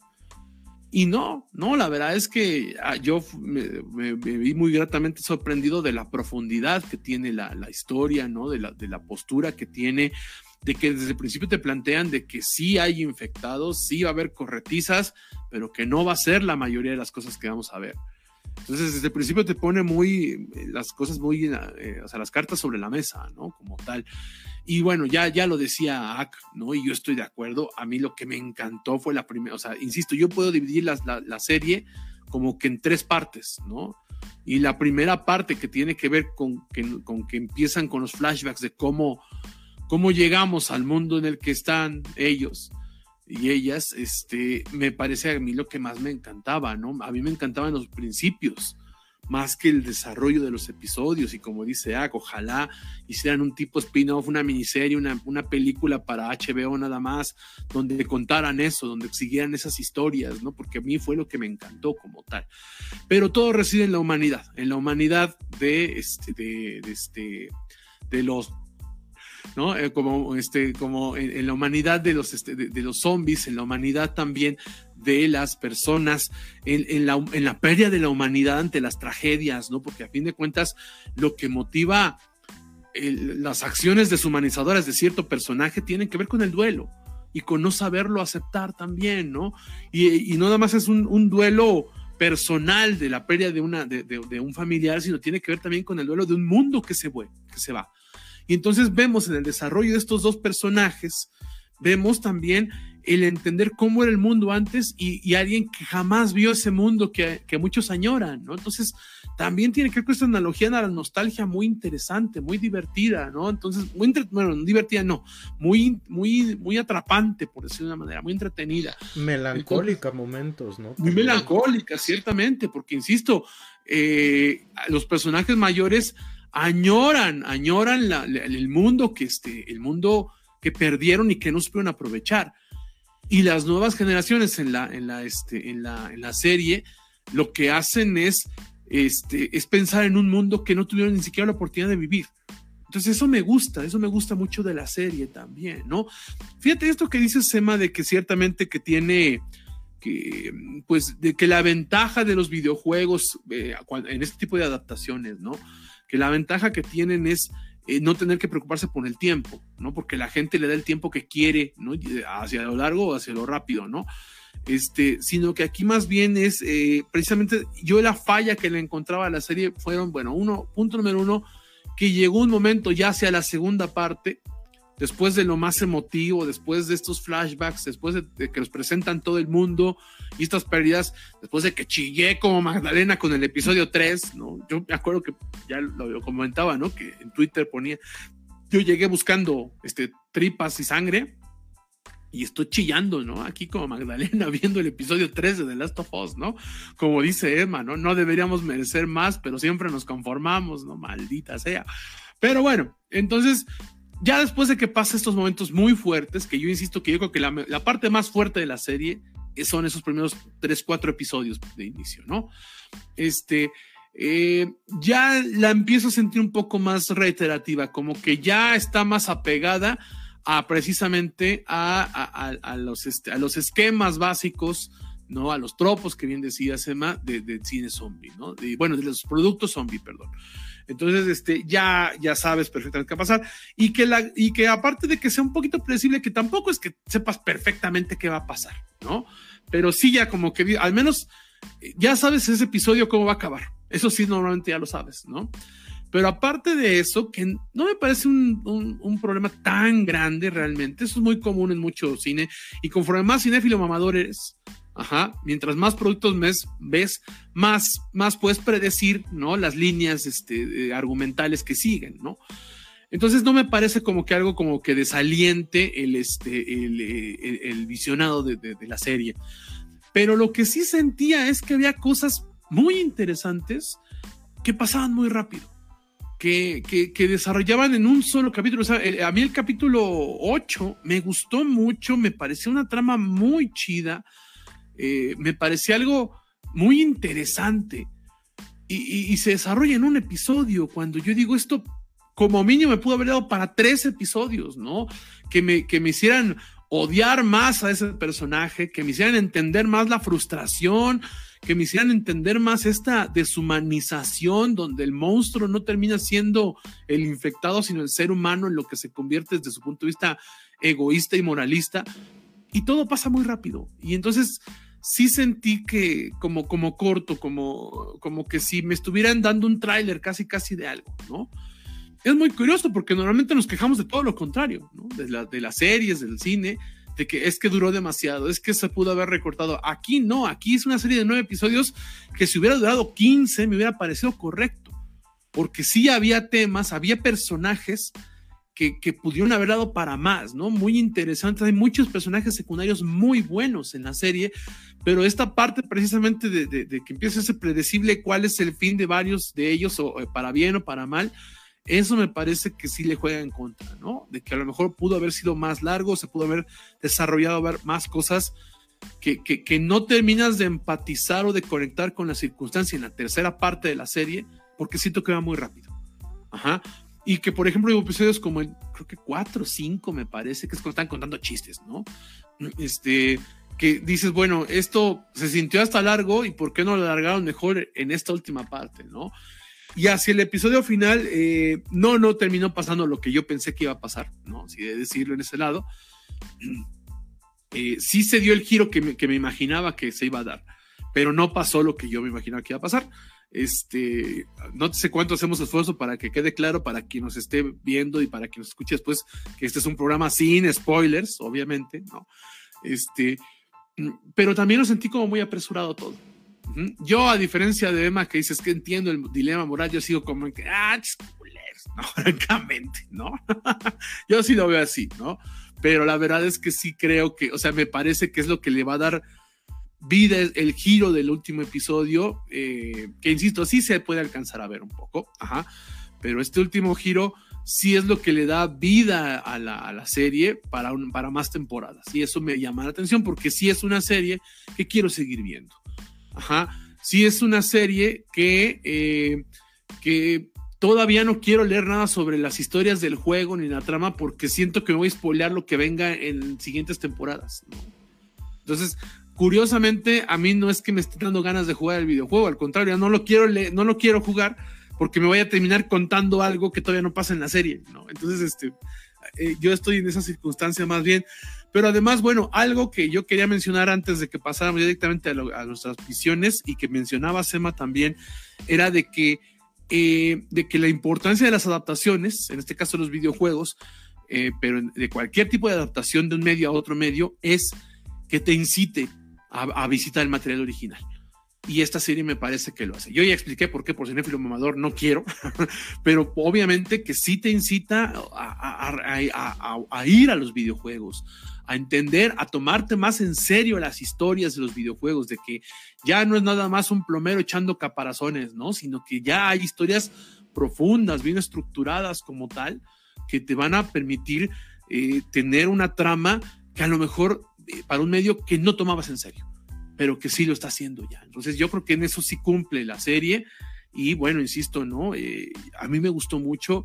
Eh, como serie, no sé si es lo mejor que he estado viendo hasta ahorita, pero, pero en peli o sea, combinando serie y película, no, no es lo mejor que he visto, pero me está gustando mucho y sin duda va a ser de lo que se cuele. O sea, estamos en marzo y seguramente va a estar en, en mi top del año, ¿no? Porque sí me gustó mucho también. Sí sentí algunos episodios más lentos y otros mucho más rápidos, o sea, como que un problema como de edición en general, pero no me parece, todo lo que he dicho que le puedes encontrar de criticable, no me parece algo para desmotivar el ver la serie, ¿no? Yo sí la recomiendo mucho a quien le gusten los dramas, a quien le gusten los zombies, a quien le gusten los videojuegos, ¿no? Y a quien quiera ver simplemente una buena historia bien contada. Y además, sin, que, que es algo que además yo sé que para darle entrada a Jack, ¿no? Este, que además es algo este, sin pseudociencia, ¿no? Sino muy bien sustentado. Es decir, esto es ciencia ficción, que eso me gusta mucho. Normalmente el cine de zombies cae, en la fantasía. Ajá. Y aquí estamos hablando de ciencia ficción, ¿no? Entonces, este, aquí no hay moonfalls, ¿no? Entonces. no, lo que, que, que, de hecho, este, a la par salió como un programa de los hongos, no sé si lo viste, Ma no me acuerdo. El maravilloso mundo de los hongos en Netflix, claro que sí. ¿no? entonces. Este... Ay, que se estaban colgando en la publicidad, ¿no? Sí, sí, en la publicidad de los voz, Netflix estaba poniendo arriba, ¿no? Muy, muy, muy chistosa esa, esa guerra de campañas, sí, sí, sí. Yo no vi el documental, pero sí ve la, la, campaña no, pero, pero, incluso, no sé, este, marcas como Lysol, Cloralex, o sea, veías la tele, ¿no? Y sacaban el comercial, ¿no? Para que no seamos los últimos de nosotros, ¿no? Nuevo Lysol, ¿no? Elimina el 99.9% de los hongos, cosas así, dices. Sí, yo creo que esta parte que es de los primeros, yo creo que por eso me gustó mucho, ¿no? Porque veíamos cómo mm, un grupo de científicos trataban de explicar la pandemia, ¿no? A la par de que se desmoronaban las estructuras, las instituciones sociales, ¿no? Eh, por eso creo que nos gustó mucho este, ese, mirada al pasado, ¿no? Cuando surgió la pandemia. Eh, sí, eh, como me menciona Vlad, hay cosas que yo te decía, esto está pasando muy rápido, ¿no? Sobre todo en el episodio 4 y 5, ¿no? Donde nunca entendí las, los motivos de cierto personaje que sale ahí. Ah, sí. No, no, nunca, si me preguntas, nunca entendí por qué estaba en molesta, ¿no? Este, sigo sin, así de, mm", ¿no? Este, y después la última, eh, esa parte, después sigue el episodio 8, que me gustó mucho, pero yo dije, esto daba como para dos capítulos, ¿no? Mínimo. tres, ¿no? Porque tan solo hablar de cómo funcionaba esta, este grupo social que estaba ahí, ¿no? Cómo se estructuraba, cuáles eran los valores. Pues ya, también me quedé con ganas de ver eso, ¿no? Y si me preguntas, hubo otro que yo dije, ay, este ya lo alargaron un buen, el, el centro comercial. Este, entonces, este, sí, o sea, al final queda un poco desbalanceada, las, si lo ves en retrospectiva, queda un poco desbalanceada la serie hacia el final, sobre todo, ¿no? Creo que los tres, coincido con Emma, nos quedamos así de, ¿ya esto fue todo? Este, o sea, como, como correteado, ¿no? Hacia el final la serie. Una secuencia, la del último episodio, sin entrar al spoiler, los, se soluciona en tres minutos. No sé si así de. Yo dije, ¿qué? No, o sea, así. Y lo cerraron igual de esa forma. Entonces, de hecho, es el, último episodio es el menos, el más corto, ¿no? Entonces, creo que al final, no sé ahí qué pasó. Era una de mis dudas que yo te iba a hacer el día de hoy, más. O sea, en el videojuego, cómo eh, narran esta parte, ¿no? Porque yo sí dije, mm, justamente, y este último episodio se contrasta con los primeros que eran mucho más cuidadoso y se tomaban el tiempo para narrar los motivos, incluso secuencias con las pocas que tenemos con zombies, ¿no? Que son las primeras, ¿no? Este, tenían un sentido, ¿no? Y se cuidaban mucho. Y acá fue de, paso uno, paso dos, subo edificio, termina. Secuencia, ¿no? Entonces, no sé qué pasó, no sé, era una de mis preguntas hacia Tima que has jugado el videojuego.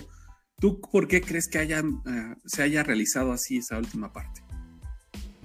A mí me da la impresión de que eh, la serie es aprobada en 2019.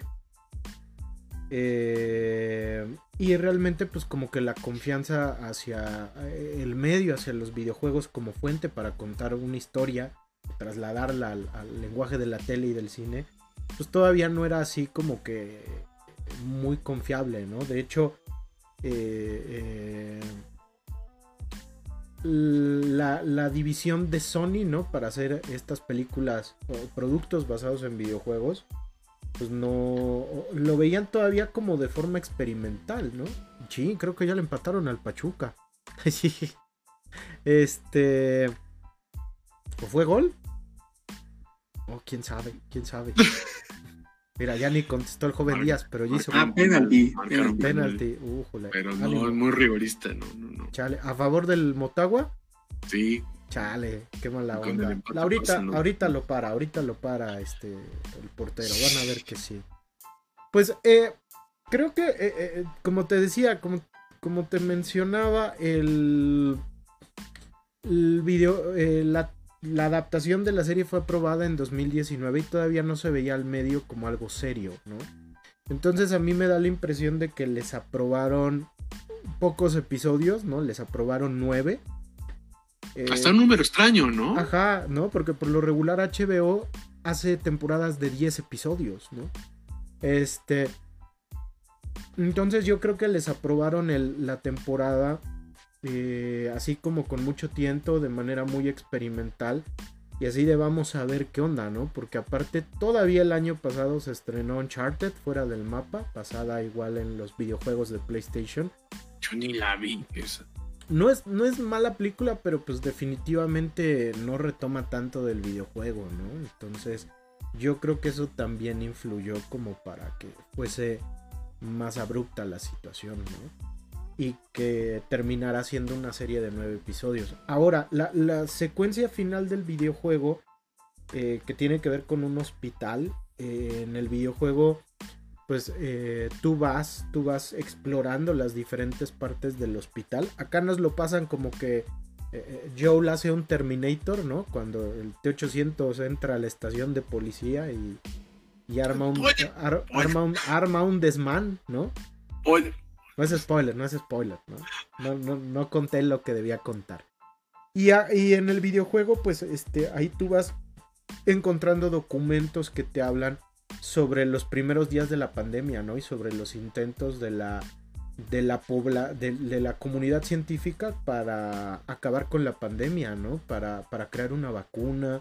Incluso encuentras eh, grabaciones de voz, ¿no? Que te van hablando de sus intentos, de cómo hasta intentaron ponerle una vacuna a los monos y los monos escaparon, ¿no? Por ejemplo. Este. Ay, a ver si vemos eso. Sí, ¿no? De, Marlene, de, de, Marlene, el personaje que, sale en el inicio y el final del juego. Hablando de que pues ella también tiene sentimientos encontrados sobre, sobre Ellie, ¿no? Fue gol. Sí, sí, sí. Ánimo, ánimo. Habrá segunda temporada de The Last of Us.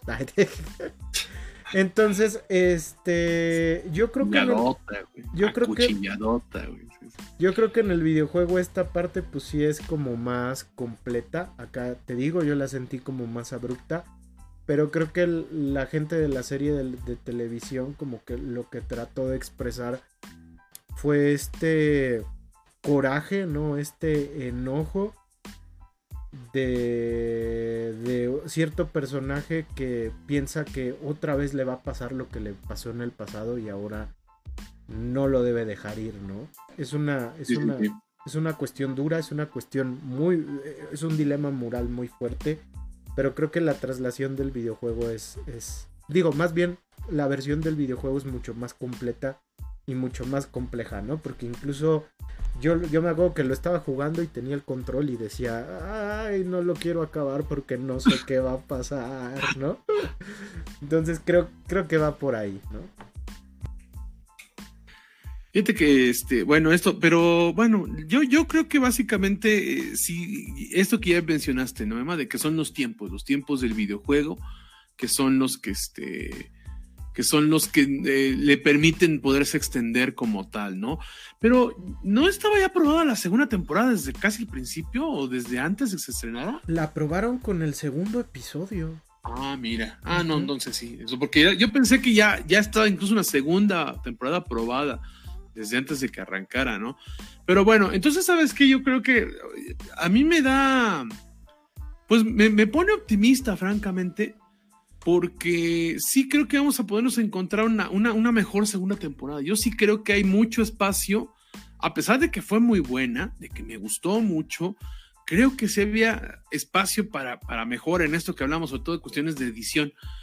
Entonces, yo sí creo que, este, que, que que una segunda temporada con más presupuesto, con mayor seguridad por parte de los escritores, con este, con una historia ya planteada, o sea, ya no tienen que presentarnos el universo, sino que ya sabemos qué onda, se, vengas o no vengas del videojuego, ya sabemos qué onda.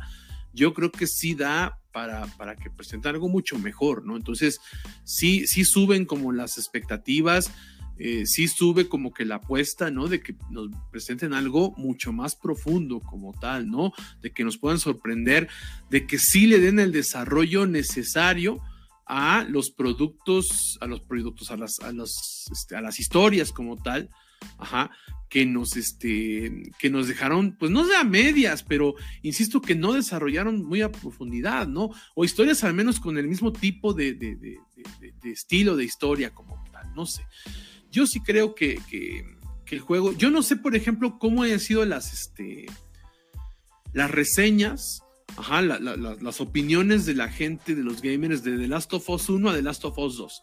Y no sé qué tanto vaya parejo este, la temporada 1 con la temporada 2 o la temporada 1 con el, perdón, con la temporada 1 con el primer videojuego. O sea, si aquí también se acabó el primer videojuego o si continúa, no sé. No sé, o sea, y no sé cómo son las expectativas de la gente de los videojuegos, del, del 1 al 2. Eh, pues fíjate que el, es la traslación, eh, eh, esta primera temporada del primer videojuego, ¿no? Obviamente, sí, sí es completo el primer videojuego. Obviamente se toman muchas licencias, ¿no? Porque, por ejemplo, porque el videojuego es un videojuego de acción y de horror, ¿no? Y acá por ejemplo, te, te dicen, ¿no? En la serie, si te encuentras un chasqueador, que es un personaje brutal, estos zombies que hacen... Ah, este, pues casi, casi es como firmar tu sentencia de muerte, ¿no? En el videojuego, dado que es un videojuego, pues, este, te enfrentas a muchos de ellos. Acá no, ¿no? Acá nada más sale en un episodio para mostrarte que son seres increíblemente peligrosos y, y maravillosos verlos, ¿no? Eh, entonces acá eh, sí trasladan el primer, el primer videojuego. Lo hacen bastante bien. Y es bien interesante porque el videojuego que es muy rompedor entre la comunidad gamer no es el 1. El 1 es amado por todos. De hecho, encuentro... Son pocas las personas que critican el primer videojuego. Pero el 2 es muy rompedor. Porque es un videojuego eh, más largo el videojuego original dura entre unas 10 y 15 horas. Es muy poco, ¿no? En realidad es muy poco. Para el estándar del videojuego actual es muy poco. Sí, podía, fíjate, pero entonces sí nos habla de que pudieron haber hecho 10, 15 capítulos sin problema. Sin problema, ¿no? Y, si hubiera, yo creo que hubiera valido la pena. Era una serie donde sí hubiera valido la pena esos tiempos. Eh, la segunda parte eh, dura cerca eh, de 35, 40 horas. O sea, es, casi el, lo tercero. Incluso ya ahorita ya dijeron Craig Mason y Rockman, saben que el segundo videojuego vamos a tomar un descansito y probablemente se adapte en más de una temporada. Es lo que te iba a decir, pues si tiene 35 horas, por lo menos en dos, por lo menos. Es, es, muy largo, es muy largo, pero sí es un videojuego que divide mucho a la, a la comunidad, ¿no? Cuando salió en junio de 2020, la comunidad mucha gente estaba vuelta en cólera porque el videojuego es, es más complejo, ¿no? Eh, acá tenemos una historia un poquito más sencilla, más austera. En el 2 tenemos una, una historia que es mucho más humana, que trae mucho más conflictos morales. Entonces, eh, la segunda parte eh, creo que va a ser tremenda en el sentido de que nos va a poner a, reflexionar y nos va a poner a platicar sobre, sobre muchas cosas en torno a nuestras nociones del bien y el mal, ¿no? No los quiero spoilear porque ya vi, ya vi la cara de Vlad de, ay, esto puede estar chido, ¿no?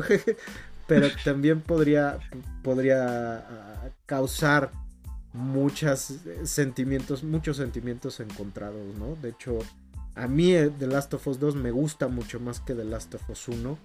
No, yo sí, yo, ah, sí, eh, pero por toda esta cuestión que se vuelve muy compleja, ¿no? Y creo que eh, la gente en 2020, ya pasaron tres años, ¿no? Eh, pero creo que en 2020 y en medio de la pandemia, creo que la gente no estaba lista para ver un contenido que, le cuestionara tanto en un, en un medio como el videojuego, donde mucha gente, pues, como bien mencionas, va a relajarse, va a echar madrazos, va a meter goles en el FIFA, ¿no? Entonces el ver decisiones morales que son propias de la vida real se vuelve como duro, ¿no? Entonces eh, eh, se vuelve duro, pero al mismo tiempo es sumamente atractivo, ¿no? Y creo que eso eh, a mí me da muchas ansias y me da mucho hype de poderlo ver en una segunda temporada, ¿no? O sea, más o menos digamos que el segundo juego tiene este equivalente que, luego decimos, ¿no? Que son películas que te exigen, ¿no? Que, que, tienes que tener paciencia, que te exigen un poco más de espectador que, que nomás está tragando palomitas. Asumo que entonces va hacia ese enfoque. Va hacia ese enfoque. Yo lo que les podía, les podría decir, sin spoilearlos, ¿no? Es que eh, The Last of Us Parte 2 es lo más parecido en el videojuego a un western. Ah, mira. Entonces, el western como género eh, es un género muy complejo porque los western nos hablan del peso de, ciertas cosas, ¿no? Entonces, este eh, va por ahí, ¿no? Yo les diría que The Last of Us 2 es un western. Y como western funciona, es como la sección amarilla, funciona y funciona muy bien. Pero también entiendo a la gente que no le gustó el videojuego eh, pero creo que tiene que ver más con cuestiones del argumento, porque el argumento a momentos este parece como dividirse, pero eso no le quita, no le quita nada. El videojuego es, es increíble, ¿no? Pues por allá va. ¿no? Dije lo más que pude sin spoilearlos, ¿no? Entonces, este... Es difícil, es difícil, es, muy, es muy complicado y más porque, les digo, es un videojuego que jugué en pandemia y ya saben, ¿no? Junio 2020 teníamos apenas tres meses de estar confinados en casa y, y jugar un videojuego sobre una pandemia dentro de una pandemia es como es todavía más duro, ¿no? Y aparte si, si, si, si tomas en cuenta que es un western, el videojuego se vuelve todavía más pesado, ¿no? Entonces, este, esa, primera vuelta cuando se la di fue muy dura, y, pero yo creo que es algo, es algo que todo mundo tiene que experimentar, ya sea en la serie de televisión o jugando el videojuego, ¿no? Entonces, no sé, en el caso de ustedes creo que sería un, un una grata manera de volver al, al mundo del gaming. Yo insisto, yo la verdad es que no, no, o sea, me llama la atención la historia, pero no sé si quiero regresar porque me voy a espolear. Me, gustó la serie lo suficiente como para no querer saberme nada al respecto, ¿no? Porque de hecho, yo veía cosas que salían que, que tenía ganas de buscar, ¿no? Sobre el juego, pero dije, no, no, no, no, porque vaya a ser que en algún momento me, me, spoile algo, ¿no? Entonces, la neta, mejor no, mejor me, este, me quedo con la duda de ciertas cosas, ¿no? pero no sé también, yo tengo ganas de volver a ver, no personajes, porque pues algunos ya fueron, pero este, pero más bien tengo ganas como de volver a ver este, a ciertas comunidades que aparecen, ¿no? O sea, justamente la que platicamos del capítulo 8, que este, que, como que pasó todo muy rápido, yo espero que haya como que alguna, un revival, ¿no? Ahí, porque sí me parecía una, un, escenario muy interesante, muy, muy interesante. Y que, y que yo me quedé con ganas de que lo profundizaran muchísimo más, ¿no? Yo, de hecho, a pesar de que el, capítulo 8 es muy impactante para muchas personas, y entiendo por qué, y lo es, este, sí, sí creo que este, que, que, que, a mí me decepcionó un poco el hecho de que no, de que no fuera más allá, ¿no? de que no fuera más allá. Me parecía como que lo más interesante que, este, que, que vi en la serie como tal, ¿no? Entonces, pues así, ¿no? Está celebrando a alguien, pero no sé quién, en la tele de AC. Sigamos hablando de. Ay, perdón. qué cosa, qué acuchillada acabamos de presenciar, pero bueno. Ay, no. Bueno, ahorita, me lo platican porque sí los veo, sí, los veo cabizbajos, amigos. Como en, como en Matrix, así no, así no, ¿no? Pero bueno, qué cosa, ¿no? A la mala de, de, de 12 contra 11, pero bueno, muy bien, continuemos. O sea, sí, entonces, no sé, no sé, eh, Emma, si haya como que algún tipo de, regreso, ¿no? No sé si haya como alguna, este, algún, o sea, de, las áreas, digamos, por no entrar en spoilers también, ¿no? De las áreas, de las comunidades, no sé si, se vuelven a presentar en el, en, el, en el, videojuego o ya estamos ante una nueva historia completamente. Estamos, eh, hay, hay regresos que vamos a estar viendo, ¿no? Ah, en, The Last of Us Parte 2, lo cual es, muy cool. No les diré qué o quiénes, ¿no? Sí, no, no, no. Este, pues digo, lo único que creo que no es spoileable es que van a haber infectados, ¿no? Entonces creo que eso sí tengo permitido spoilearles, ¿no? Incluso si las cosas, digo, acá vimos a los, a los corredores, que es el infectado común, vimos a los chasqueadores, que es el, que parece que tiene una palomita de maíz en la cabeza. Y al este todo. Y, al gordinflón, se llama el gordinflón, así se llama.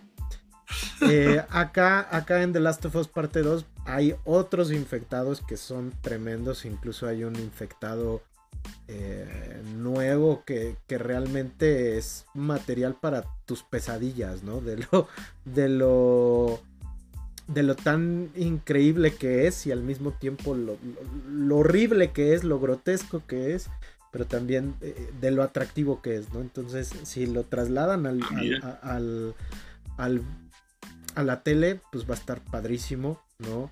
Este vamos a ver ciertos regresos, pero la historia es, es algo nuevo, ¿no? Es algo completamente nuevo, pero eh, a mí me da la impresión de que les, les va a gustar. Y les va a gustar porque es una historia que no es complaciente, ¿no?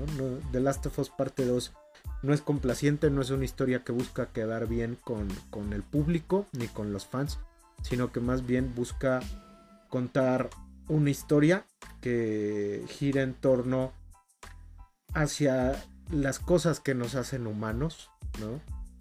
Y darnos cuenta de que muchas de esas cosas que nos hacen humanos no siempre son gratas ni agradables, ¿no? Entonces, The Last of Us parte 2, yo sí les, les digo que es toda una experiencia, es una montaña rusa. Hombre, no, pues ya, ya hypeado, hypeado, ¿no? Para, para las temporadas. ¿Cuándo nos irá a llegar? ¿El próximo año o voy a tardar más? Yo creo que más, ¿verdad?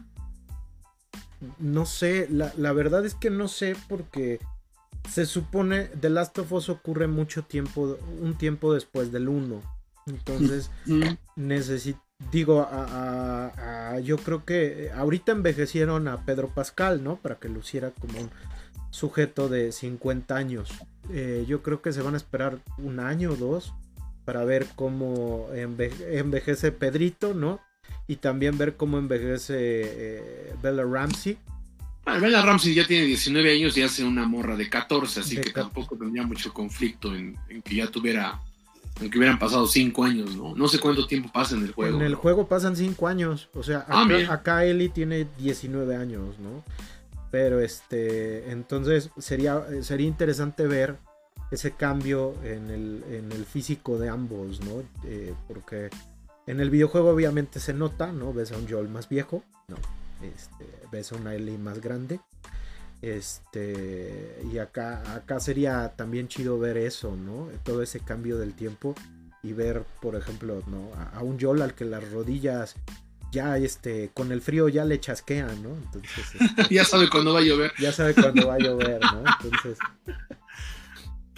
Oye, que por cierto, ya también lo que estaba yo viendo que, que la que la actriz que dobló en el juego original apareció en la serie, ¿verdad? También. Este, sí, de hecho esto es algo muy padre porque la actriz que hace de Marlene en la serie es Marlene en los videojuegos. Ah, ya no, pero la, que era Ellie en los videojuegos también apareció en la serie. Eh, sí, sí, sí. Ellie, eh, eh, Ashley Johnson, la actriz este, que hace de Ellie, es la mamá de Ellie aquí en el, en el, en la serie. Ese tipo de cosas son buenas porque mantienen, bueno, insisto, a lo mejor a Acme y a mí que no, no hemos jugado el videojuego, como que medio nos vale, ¿no?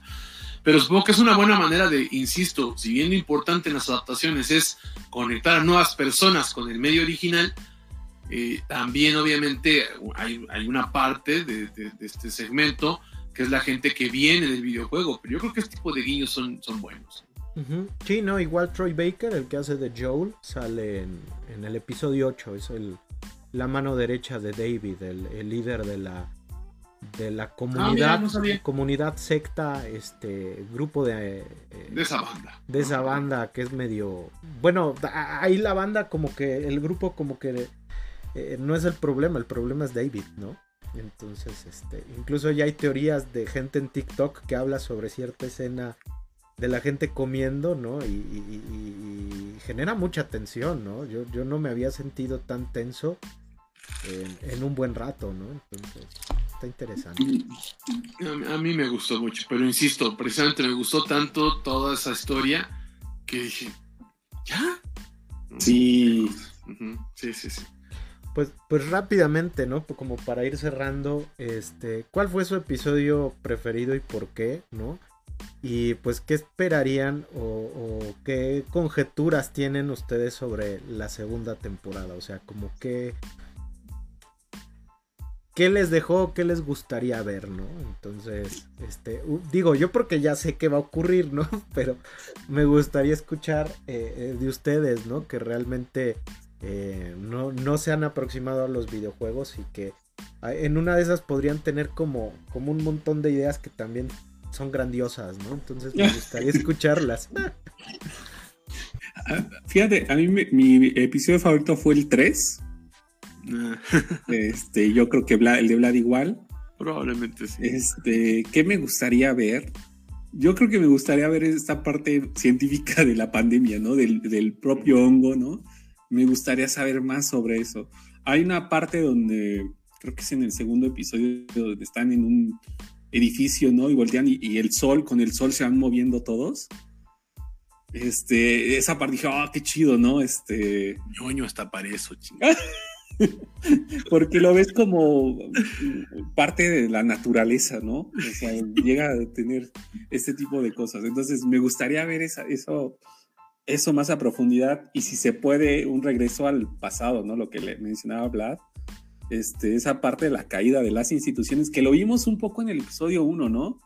Que fue una de las secuencias más vertiginosas que tiene la serie, es el capítulo 1, donde ves cómo todo se va cayendo, ¿no? Sí, se va al carajo.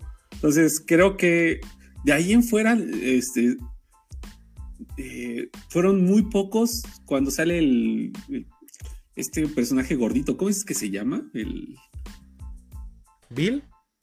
No, el, Gordinflón, dice que ah, Gordinflón, sí, Gordinflón. No, no lo voy a usar de gordofobia, de Emma, afirma que es el nombre. ¿eh? No, no, no, es el nombre. En Estados Unidos se llama Blotter eh, aquí le pusieron Gordinflón. Ah, mira. Y cosas que me quedaron pendientes que explicaran esta parte de las luciérnagas y del otro grupo que no sé cómo se llame. Pedra. como, ándale. O sea, si llegas nuevo, como yo, que de nueva cuenta lo digo, no juego desde el Nintendo. Entonces sí, me a ¿y estos quiénes son? ¿no? ¿Por qué son así? O sea, me falta, faltó más contexto sobre esos grupos, ¿no? son las cosas que me gustaría ver en la siguiente temporada. Yo concuerdo, yo concuerdo. La verdad es que yo también, a mí, eh, a mí me gustó mucho el 3 y el 8. Eh, pero el 8, insisto, que, fue como que agridulce la forma en la cual se cierra, ¿no? Eh, como que yo quería ver más, ¿no? Este, y el 3, pues es que es una cosa muy emotiva, muy bonita, ¿no?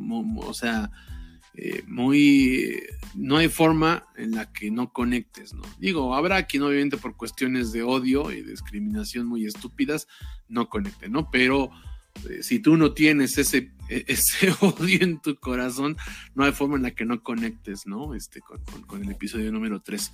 Y igual que Ag, ¿no? Me gustaron mucho esas cuestiones muy de la explicación científica, o sea, insisto, de convertir la ciencia en ciencia ficción, no nada más en, ah, pues pasó y ya, ¿no? Este, sino que hay una explicación plausible de cómo todo se va, va yendo al diablo, ¿no? Yo quiero seguir viendo ese proceso y que como buena segunda parte de todo, de cualquier cosa, que amplíe el universo, ¿no? Que amplíe el universo, ajá, este, que nos traiga mayor profundidad en los personajes. Eh, cualquier segunda parte de todo, de cualquier cosa, tiene que hacer eso, ampliar el universo y profundizar, ¿no? Entonces, en, los, lo que ya conocemos. Eso es lo que yo, yo espero como tal, porque sí, sí, como bien dice este Ag, ¿no? O sea, tenemos estos grupos opuestos, pero todavía no entendemos muy bien eh, algunas formas de actuar. Ajá, o sea, como que muy eres bueno porque eres bueno y eres malo porque eres malo y actúas de esta manera porque actúas de esta manera sin que haya todavía una profundidad y una justificación, ¿no? Justamente lo que decía este Ag, ¿no? Este personaje que hace Melanie Linsky, este, yo me, gustó mucho ese personaje, pero sí decía como que, a ver, eh, explícame más, ¿por qué? ¿No? O sea, insisto, yo jamás, o sea, no me acuerdo cuándo fue la última vez que yo dije, necesito más capítulos. O sea, se está quedando corto. En general, siempre estamos pensando, güey, esto tiene que durar menos. Es que esto es, es un problema de edición que dure tanto esto, esto, esto. y, y, yo, este, no me acuerdo cuándo fue el último que, que, dije, no, o sea, esto debieron haber llevado más tiempo para que te dé o más coraje o conectes más con ciertas circunstancias, ¿no? Entonces, este, pero fuera de eso, yo, yo coincido con Agno. Yo eso es lo que estoy esperando. Yo espero que no tarde mucho también para que no se pierda tanto el hype, ¿no? Sí. Este, pero pues a ver, a ver qué sale, ¿no? Depende de la chamba de Pedro Pascal, porque esta sale, ah, hasta, el, sale hasta el serial. Sí, anuncia Bonafina igual. No, pues, de hecho, él, él, sí ha ganado el Pollo Brujo Challenge, ¿no? Qué cosa, ¿no? Sí, sí, ya. Pues ahí está. Eh, pues ya para cerrar, muchachos, este. Que en el, en el. Eh, ¿Le darían el sello de garantía de ñoñoteca de Last of Us? Sí. Eh, sí, sí, sí, sí. rozando, porque insisto, a mí me gustó mucho, la recomiendo. Sí, tiene un par de cositas que se pueden mejorar, ¿no? Pero insisto también, ninguna como para que, como para decir, no, no, no la vean. No, no, no. O sea, realmente las fallas que tiene eh, se le perdonan ante las virtudes que tiene la serie. no, yo creo que, y yo nada más para redondear lo que dice Vlad, yo creo que va a mejorar, la segunda temporada va a mejorar. Este, ya nos presentaron los personajes, ya nos presentaron el propio universo, ¿no? Llamémoslo así.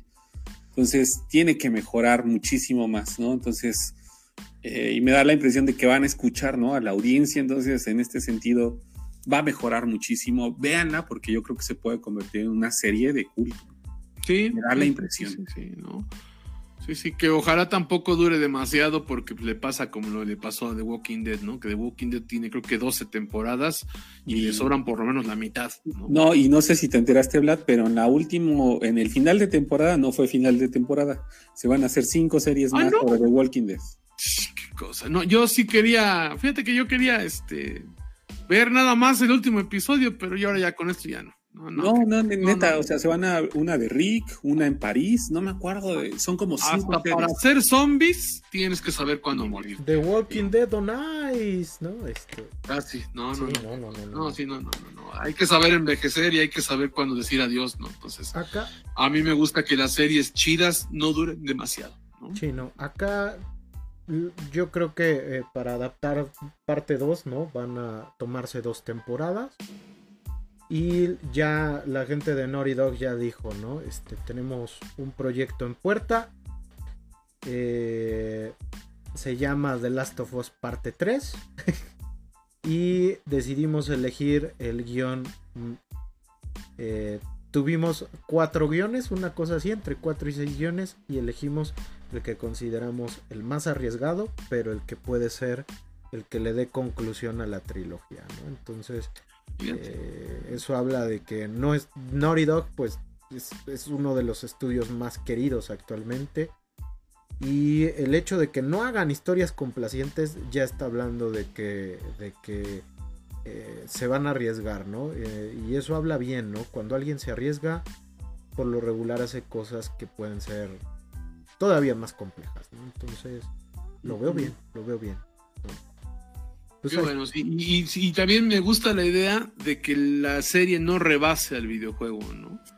Porque siempre es importante que no tiene que ser igual, no debe ser igual, pero este, pero sí es importante que se mantengan fieles a los materiales originales, ¿no? Y no por cuestiones de raza y de género y de personas, sino de las tramas de las historias, ¿no?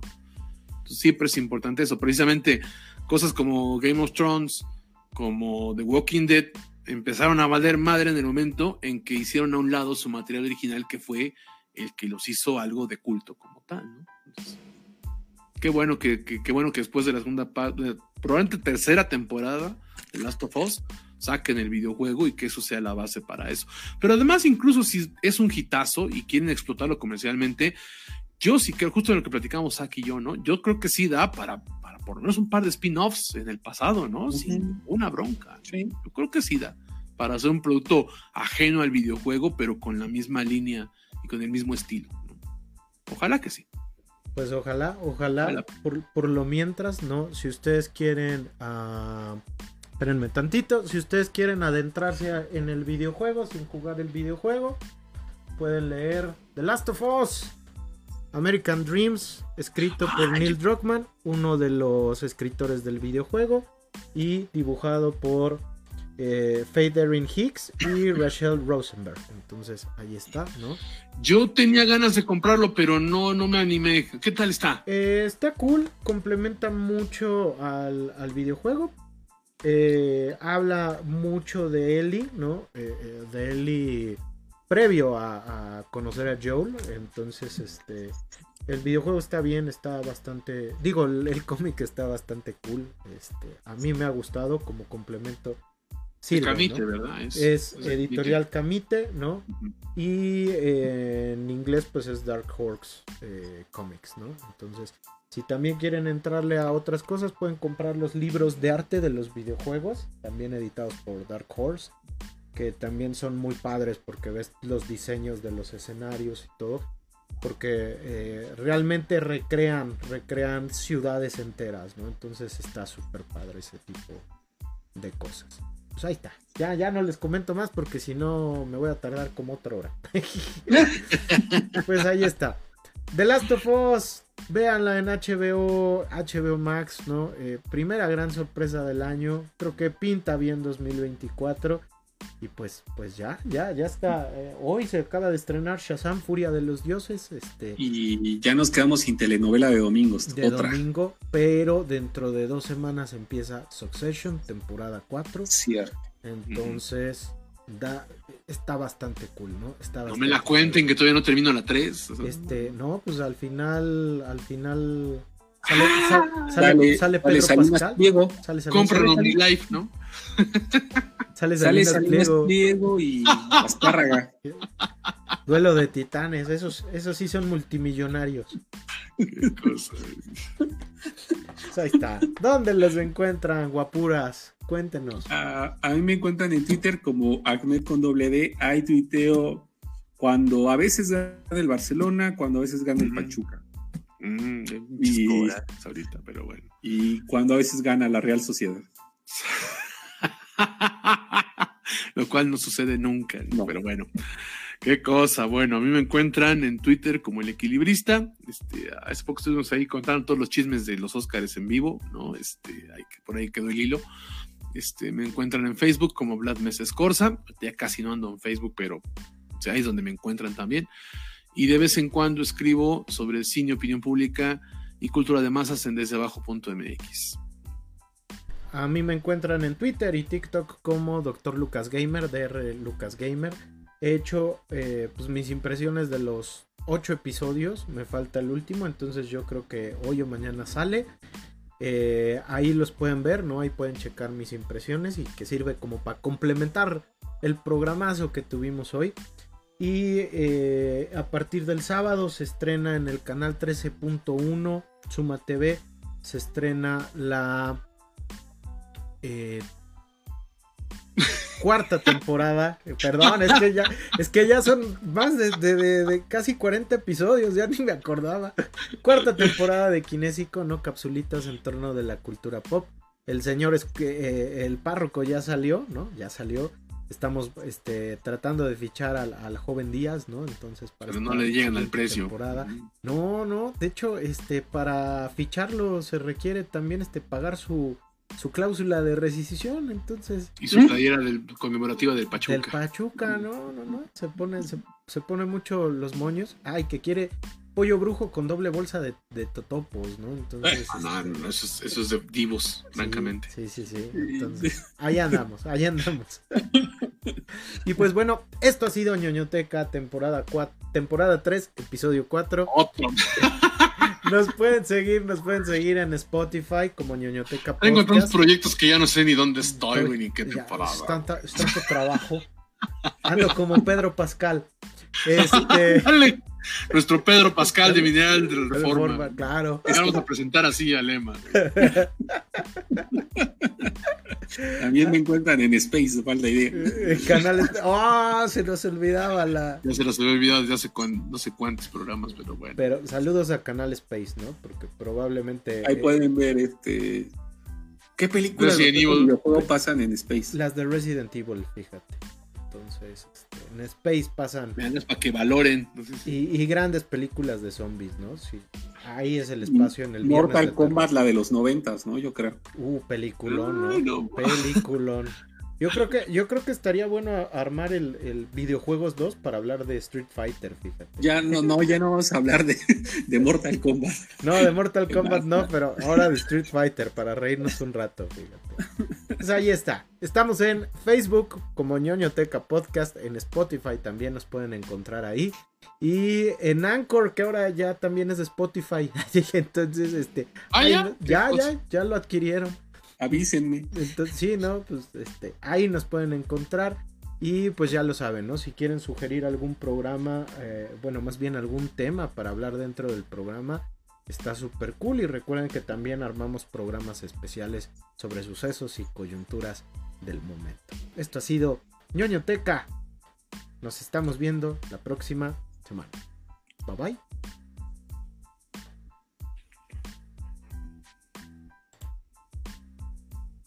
Al Pachuca lo eliminó un equipo de carpinteros.